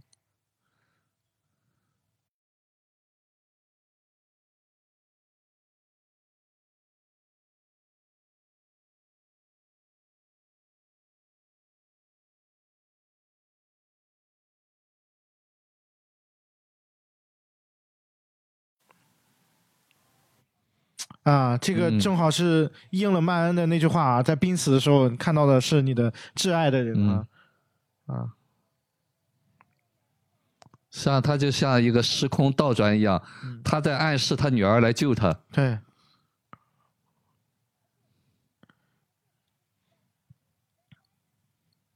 是借着布兰特就来，女性的一个形象啊，对对，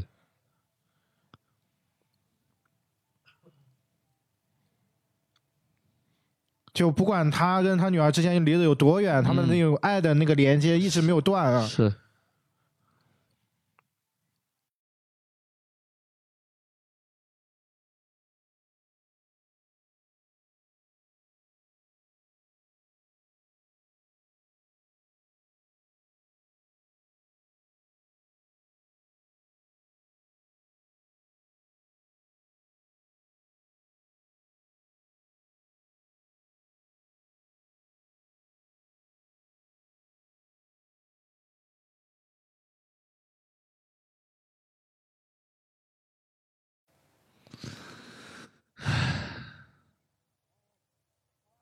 呃，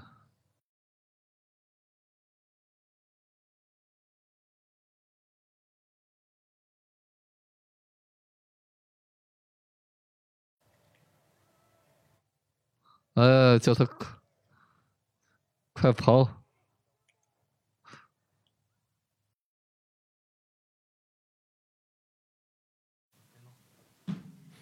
啊，他应该在那个人工智能上面设置了自毁机制。那个人工智能应该是隐藏了它的数据嘛？这个星球上不能，其实是骗骗他们的。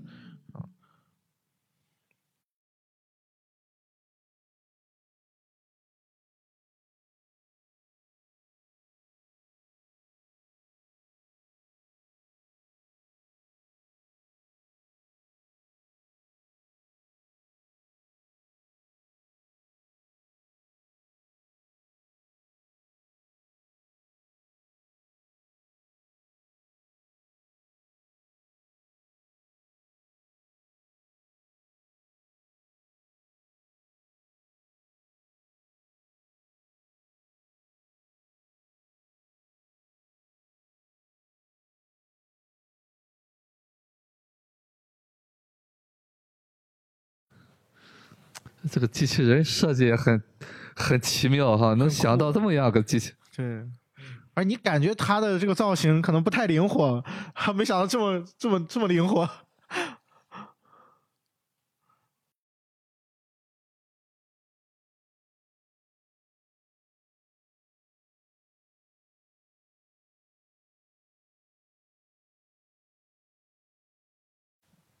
他已经被放出了。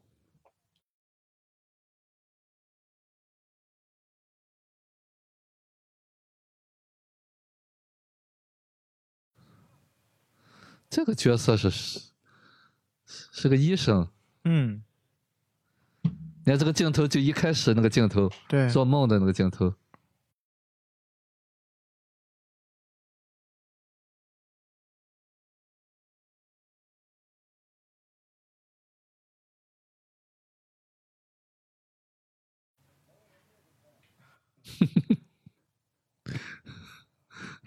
机器比人聪明。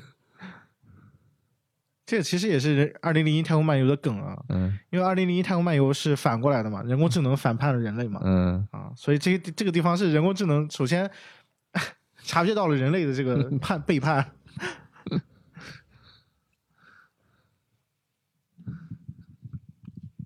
那会儿人工智能还不够智能，嗯，时代不同了啊。当然，我也觉得这是诺兰他导演本身他的。跟库布里克的区别啊，嗯，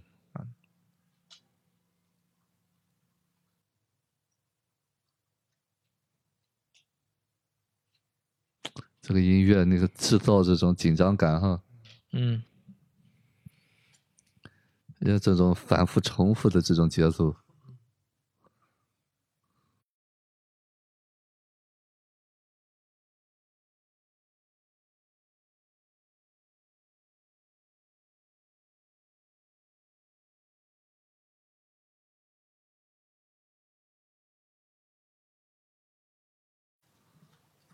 呵呵。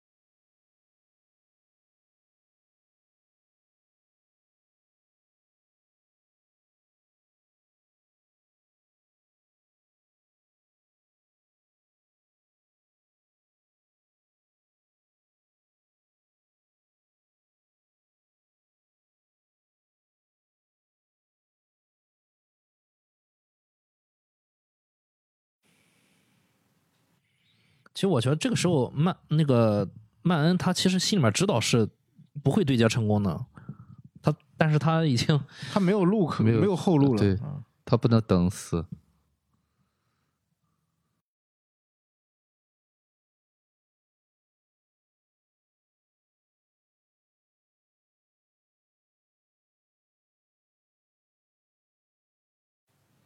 这就讲人类就是这样，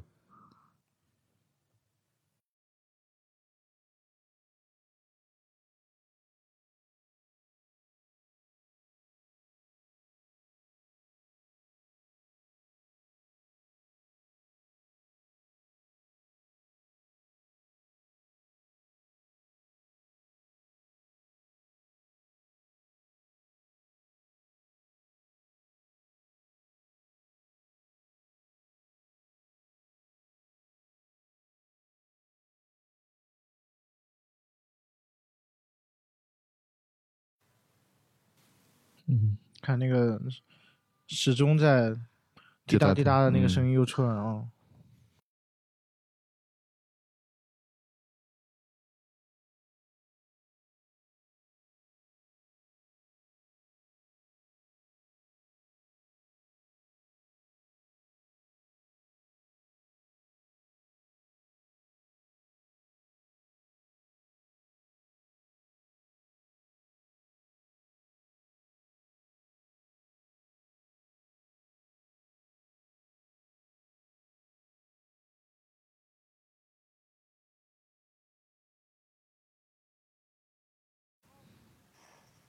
呃，完了，一下就被抽进去了。巨大的压力啊！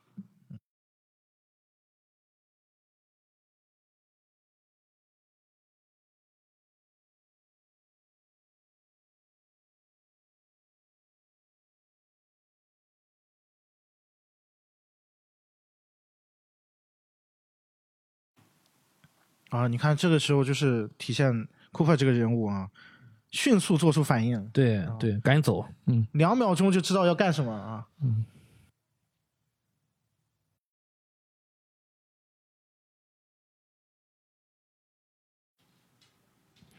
去跟他同步同速，嗯，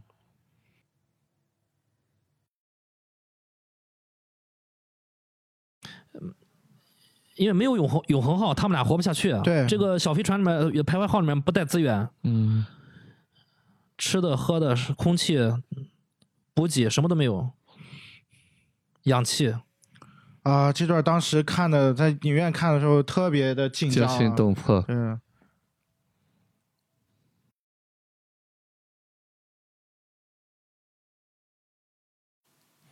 啊，这个飞船要跌下去，就直接就烧毁了。嗯，所以说这个呃宇航员是需要过硬的心理素质。必须做一个决定。嗯，而且就是，即便这个决定危险性很大，对我也要负责，啊这要是我去承担这个。其实就一瞬间，对就就一瞬间。死就死了，嗯，对，一对但这一致一定不是来自于冲动。对对对，这冷静的分析，对，其实还是还是需要极强的心理的成熟度。是是啊就我说的成人状态。对在那一刻就是不被恐惧所淹没啊。，对，没有情绪的干扰。嗯匀速了，匀速了，嗯，已经很快了。这个你看，那个女主都已经都已经很难忍受了这种转速，这种转速人是很难很难受很难受的。对很难接受的。对，再转一会儿人会晕的，就会你看会晕过去。这个细节，就意识就没有了女主已没有意识，经晕过晕过去了。晕过去了。对，人是很难操作的，现在需要人工智能啊。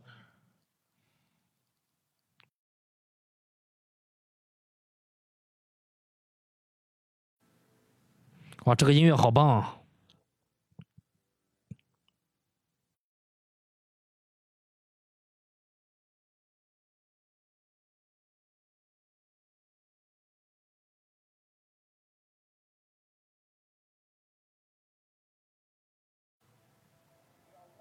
呃，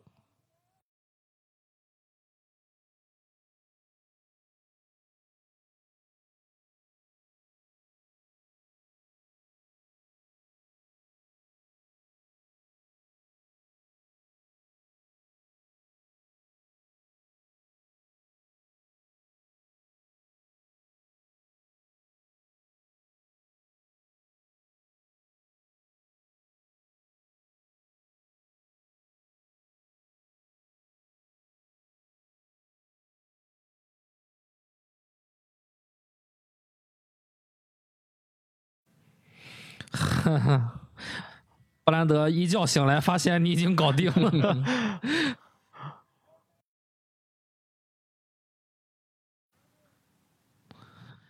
哇，真的，真的可以为为这段鼓掌了。嗯呃，为太经典了，这对也也为这个，我觉得为人类的勇敢啊，把所有的荷尔蒙都调动出来了。对对对。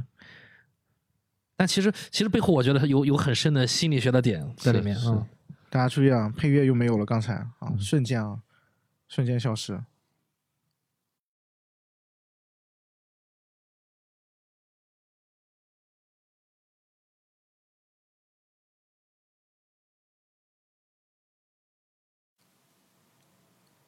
其实刚才也是给观众一个喘息的时间啊，对，因为马上要又要开始了啊，这个飞船马上就要滑入黑洞的轨道了。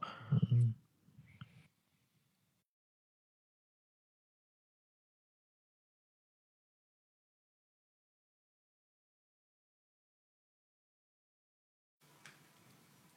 实刚才也很有意思啊，就交叉剪辑那个点，呃，就是地球上那个线什么时候消失的？其实就是男主被救了之后，嗯，就像于光老师说的，好像是前面那段是让女儿去救了这个父亲一样啊，嗯，啊，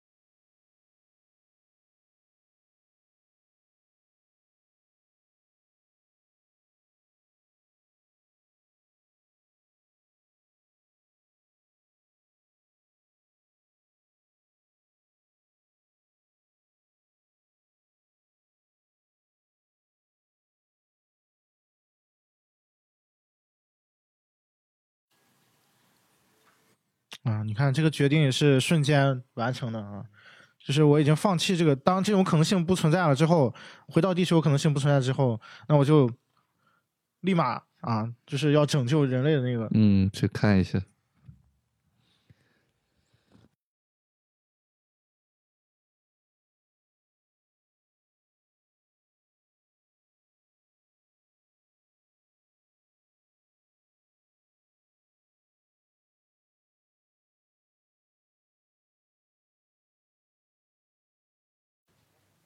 其实有时候我们人类想的越多啊，顾虑越多，还不如就顾眼前。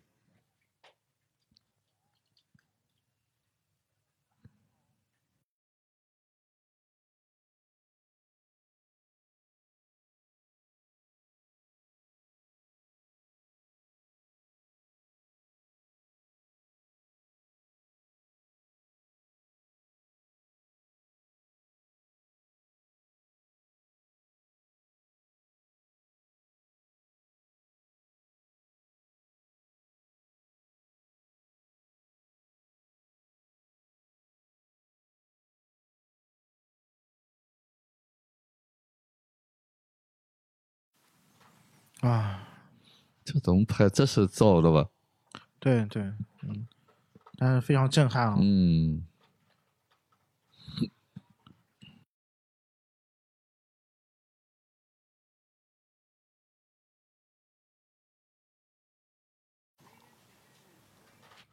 就相当于把自己甩出去了那种感觉，是吧？对对，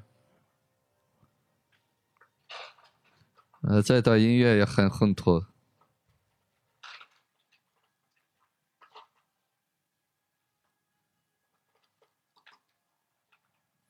用引力弹弓效应嘛啊，嗯，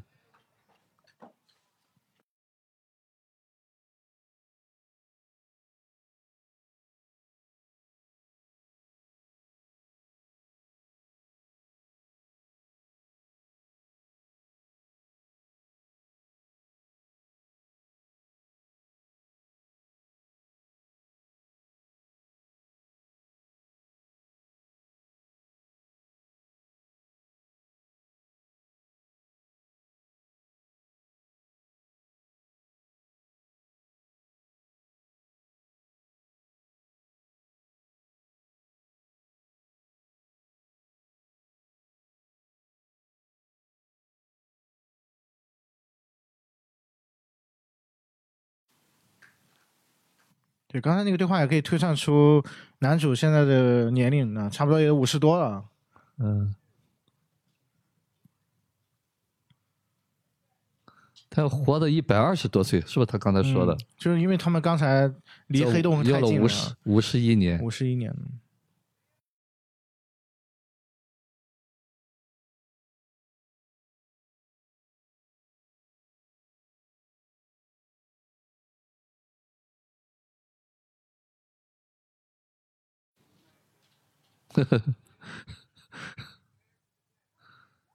呃，然后啊，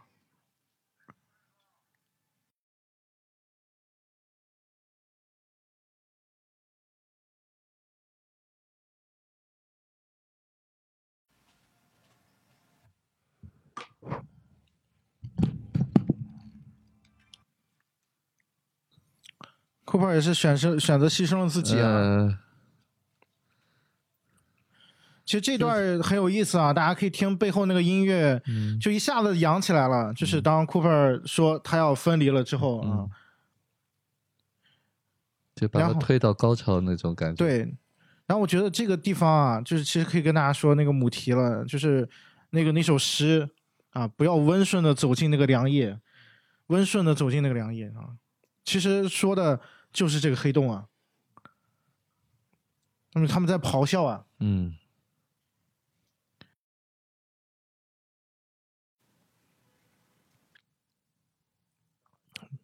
男主就是他知道了这两个方案里面有一个方案不可行的时候，另外方案就一往无前。嗯，对，就非常就没得选。啊、对，很快就做出了决定。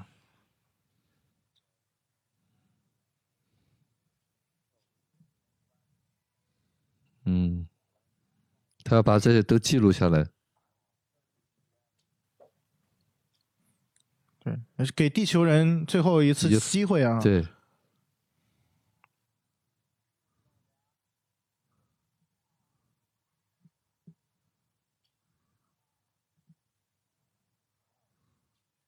呃，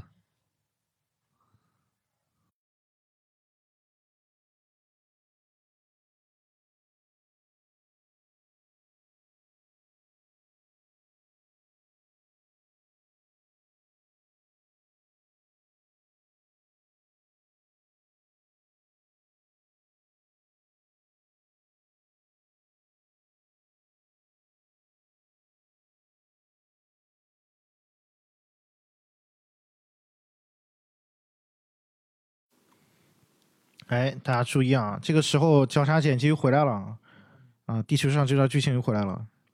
刚才我们提到过啊，于果老师说前面那个剧情，呃，实际上就结束在女儿救了父亲那个地方啊。那现在回来是不是要反过来，父亲要救女儿了？嗯，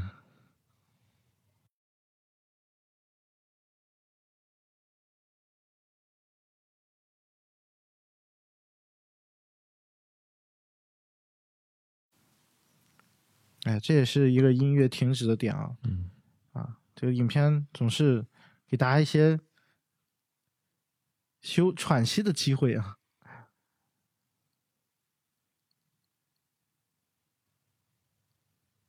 这是个主观视角的感觉。对，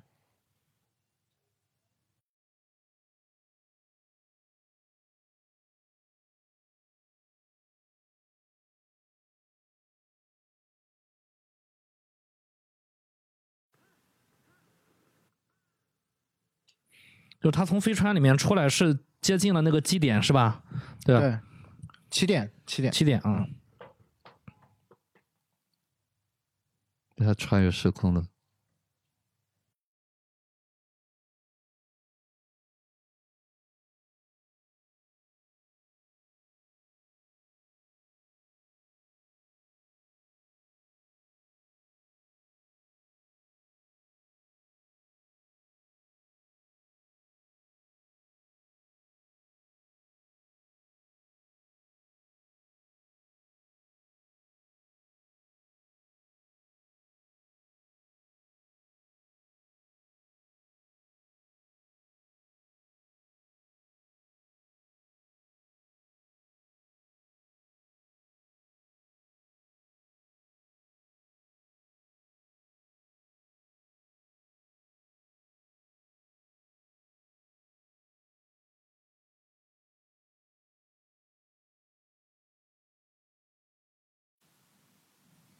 啊，回到他女儿的房间了。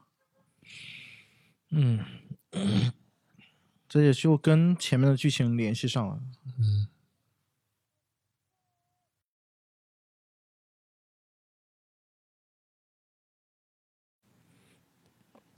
也和那个布兰德告诉他那个理论啊，就是你不可以回到过去，但是你可以通过呃其他的方式和过去传达信息。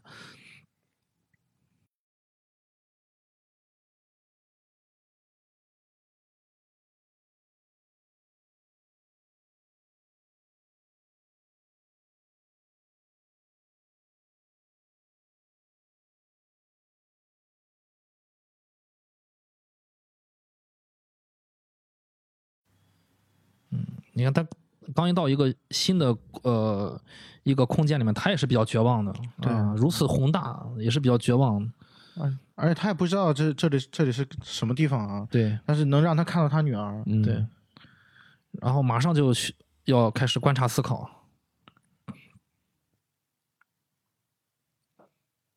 你看，啊能让能让男主失去理智，是就是被情感所吞没的几个段落，都是跟他女儿有关系啊啊。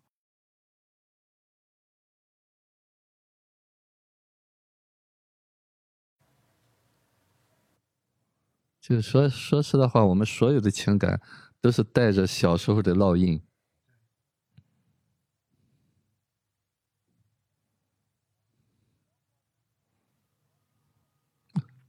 看，这也是他在对他他的未来说话。对。对，所以他当时传递的是 stay，嗯。连接了三个时空啊，嗯。包括现在的他女儿那个点。嗯。啊。对，你看他是在这个时刻先留下了这个 stay，嗯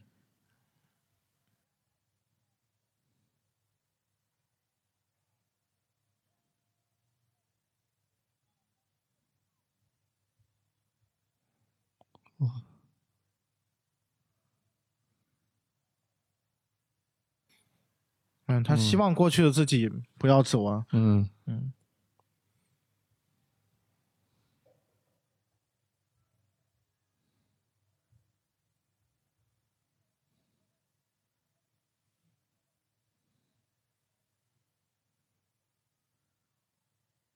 他女儿也破解出来。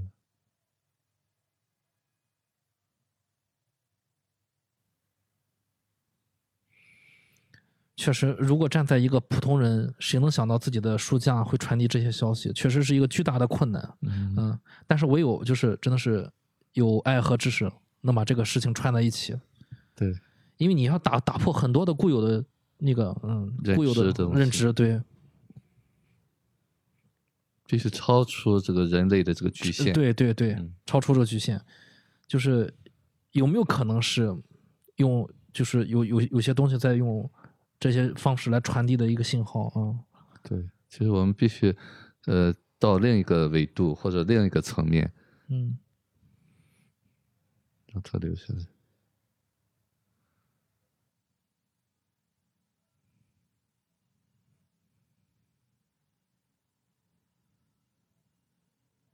这个真的很难。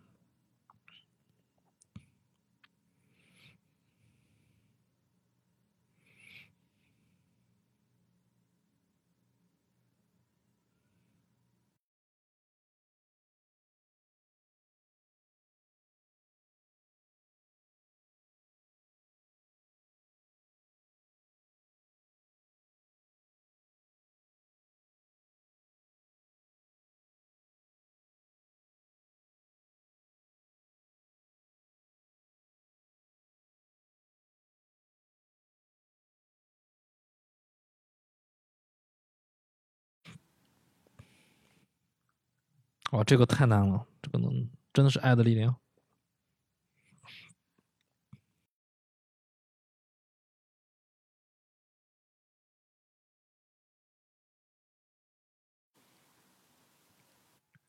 其实其实最早的时候，这个就已经说了嘛啊，这父母是孩子的幽灵。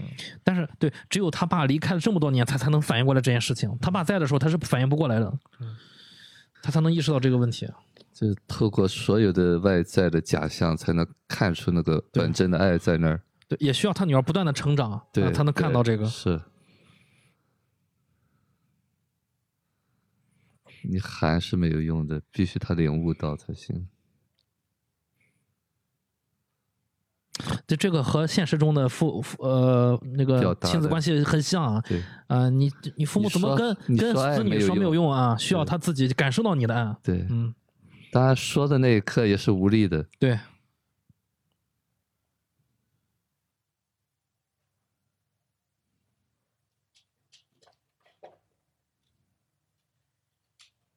引力。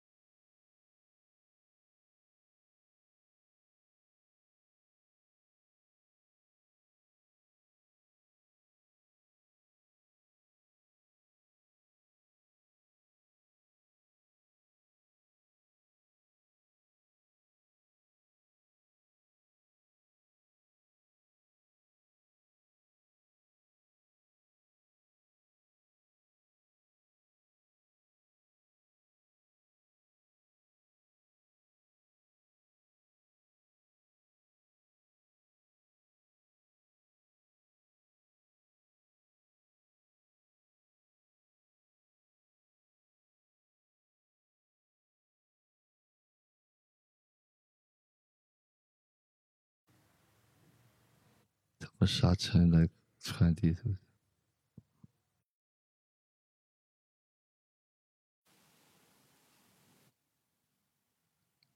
你看，这就是男主发现他没办法改变这个，他要走这个事实之后啊，迅速的就回到那个成人那个状态，对，啊，回到当下那个状态。是，我可以传递信息给你。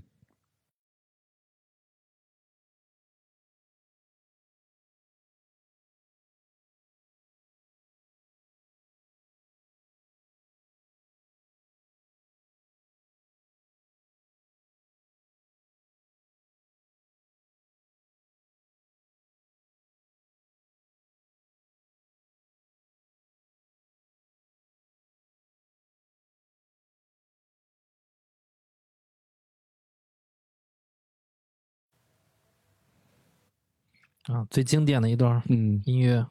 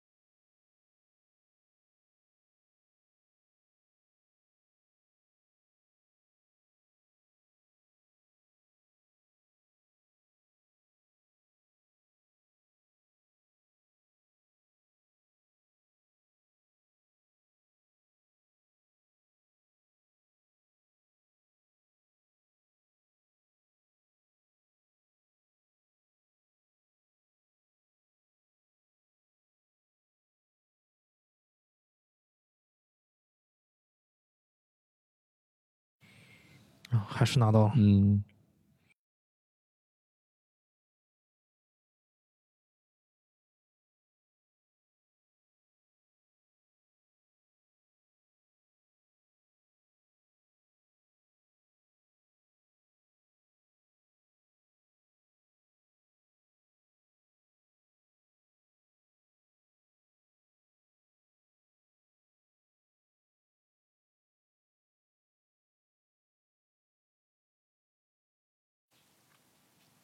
好大的标志，汉密尔顿。汉密尔顿，嗯，汉密尔顿的手表。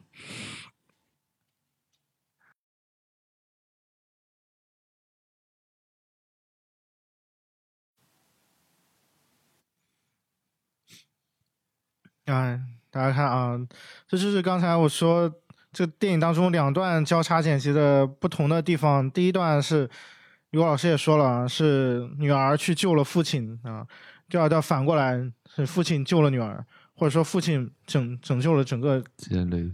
人类啊！啊，这段真的超级感人啊！就也应了那个布兰德教那个博士那话啊，就爱可以超越一切。是，只要相信。啊，当时这个镜头我印象深刻。嗯，是一个情感的释放。对。他这 扔的纸的那一瞬间，我在电当时的电影院想到的就是那句 “freedom”，freedom。嗯。嗯，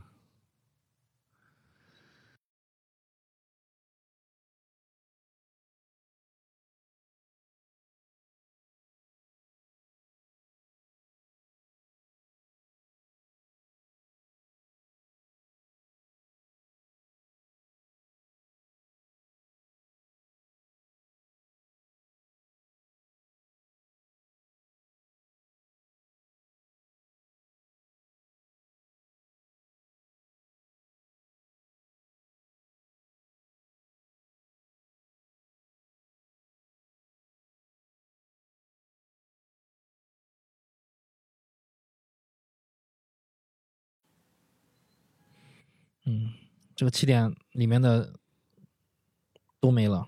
嗯。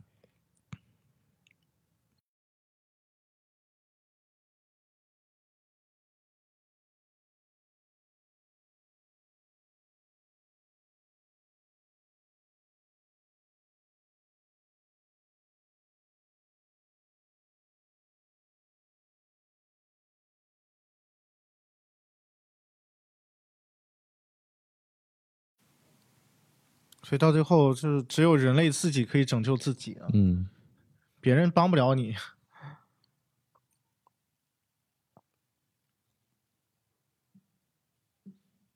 啊，这个镜头也是致敬的《二零零一太空漫游》啊。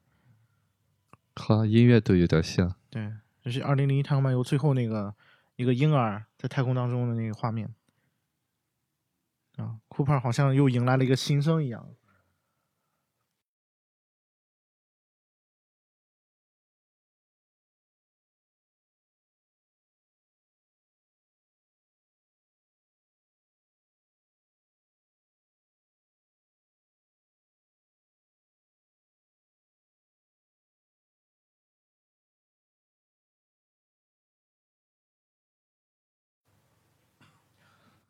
二十四岁，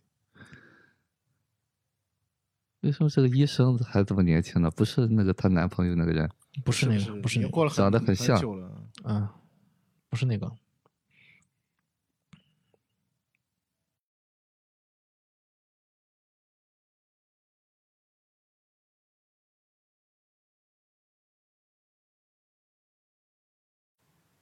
实际上，他实际上这是不在地球，是吧？对，不在地球。嗯，就是他女儿已经找到了他们，就那个意思，是吧？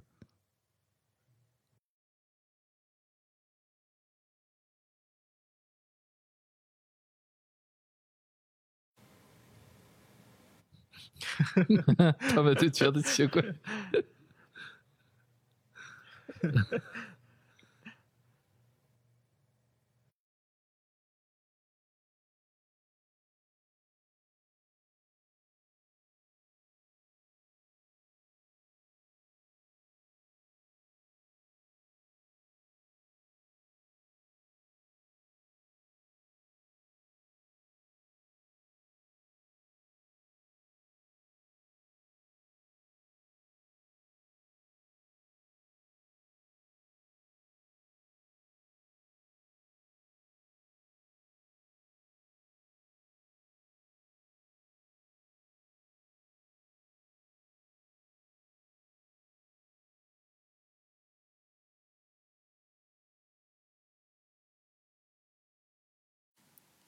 啊，刚才又看到这个 T 这个这个衬衫，他女儿刚才好像也是穿过的啊。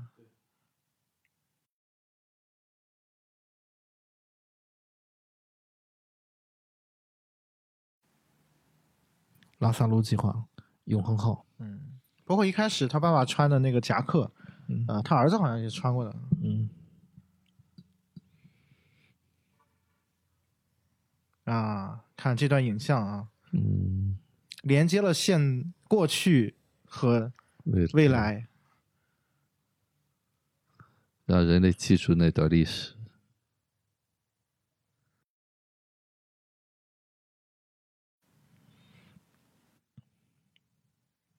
变成一个博览呃博博物馆的样子。嗯，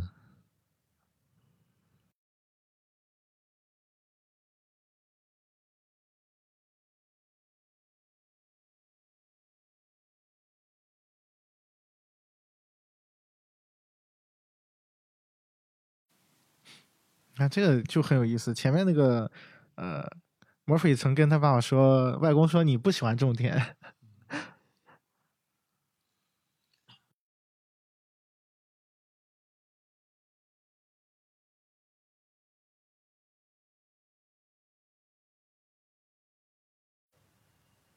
电脑还可以用。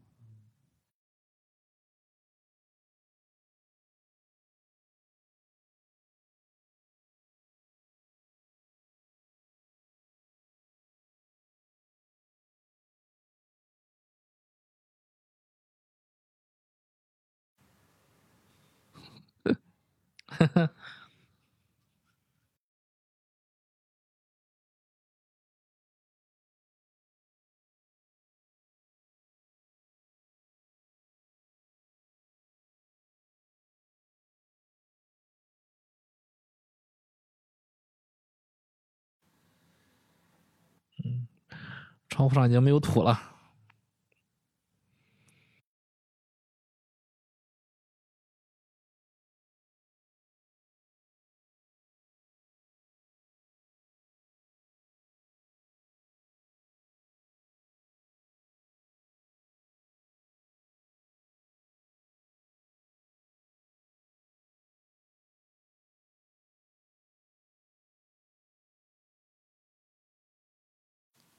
啊妈，经典的一幕啊！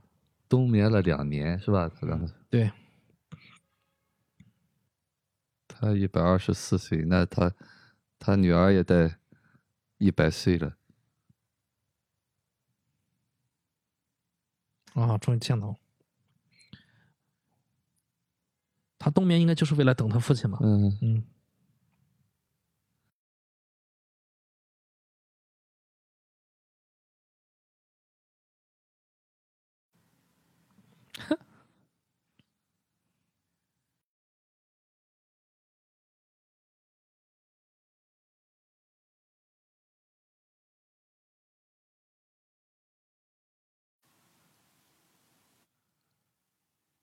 哎，这个太催泪了，这。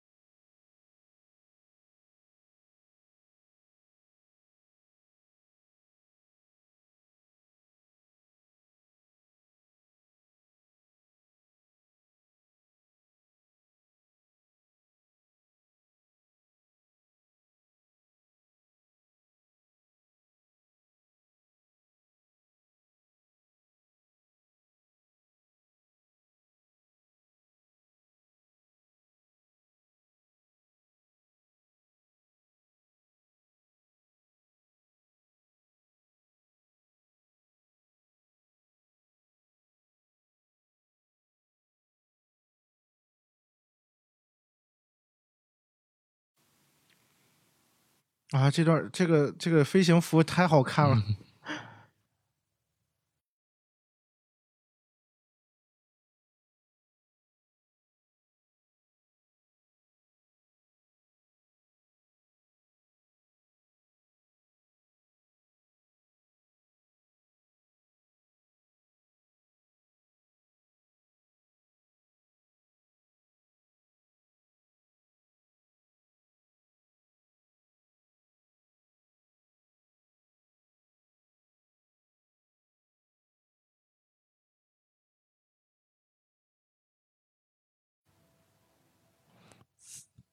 再次一个升的那个音音乐，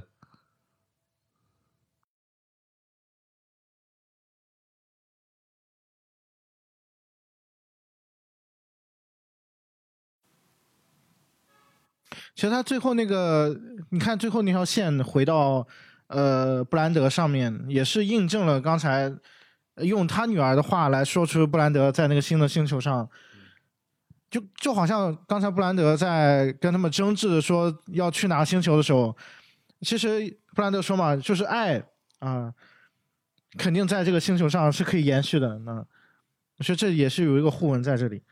是一个轮回一样。嗯，啊，好，哎，我们这个跟看看完了，然后我们可以再聊一会儿啊，聊一下这个影片啊。其实你看到最后的时候，就是像布兰德这种有信念的人，即便男主最后，比如说男主失败了，或者男主没找到他，他依然能完成自己的任务，延续人类的繁衍。他已经已经呃完成了完成了很多工作了，一个人，嗯他信念也很强。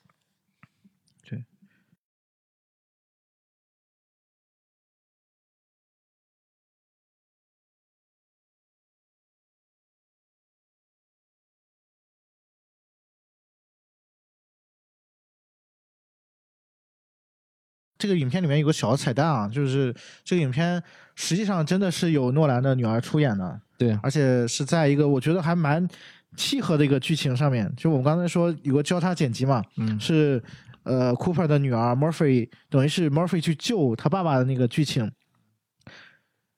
然后那个剧情里面有一段是 Murphy 调转车头嘛，在调转让他调转车头的那个点，是因为他走在路上看到了一辆卡车，一辆皮卡上面一个一对孩子啊，一个男孩一个女孩，还是在搬家嘛？啊，对嗯转移。对，然后这个女儿的饰演者其实就是诺兰他自己的亲女儿啊。对，这名字叫 Flora Nolan。嗯刚才我看原没发现，刚才我看演职演职员表的时候，突然看到演演职员里面竟然有一个人的姓氏是诺兰，我就意识到，因为大家知道吗？这个《星际穿越》在当年在拍摄的时候，剧组的在拍摄地使用的名字啊，就是剧组的名字，呃，用的不是《星际穿越》啊，用的是给诺拉的信，啊，嗯、给诺拉的一封信。就是为他女儿拍的。对对对其实就是给他的子女看的。对。啊，这是一个父亲的一个私心。嗯，而且他安排在这个地方也非常巧妙嘛。嗯。嗯，刚才跟我说的就是正好跟剧情是连接在一起的。嗯嗯。啊，说错了，给是给弗劳拉的信，嗯，给 Flora 弗劳嗯给弗劳拉信。Flora Nolan 啊。嗯，啊，这是等于是这个影片的一个小彩蛋啊。嗯大家看的时哎，你说候可以留意时。间是多少？对，时间大概是在影片一小时五十七分啊零三秒零四秒的那个时间啊。啊，一小时五五十七分啊，有一呃卡车的皮卡的后备箱上有两个有两个孩子啊，近处的这个金发的小女孩是诺兰和安玛汤姆森的女儿，她现在应该有三个孩子，啊，这是他大孩子吗？最大的。不知道不知道这个没太了解啊没。太了解。好，然后我们呃继续跟着放一段那个什么吧，放一段他的演职员表，然后我们再聊一会儿啊。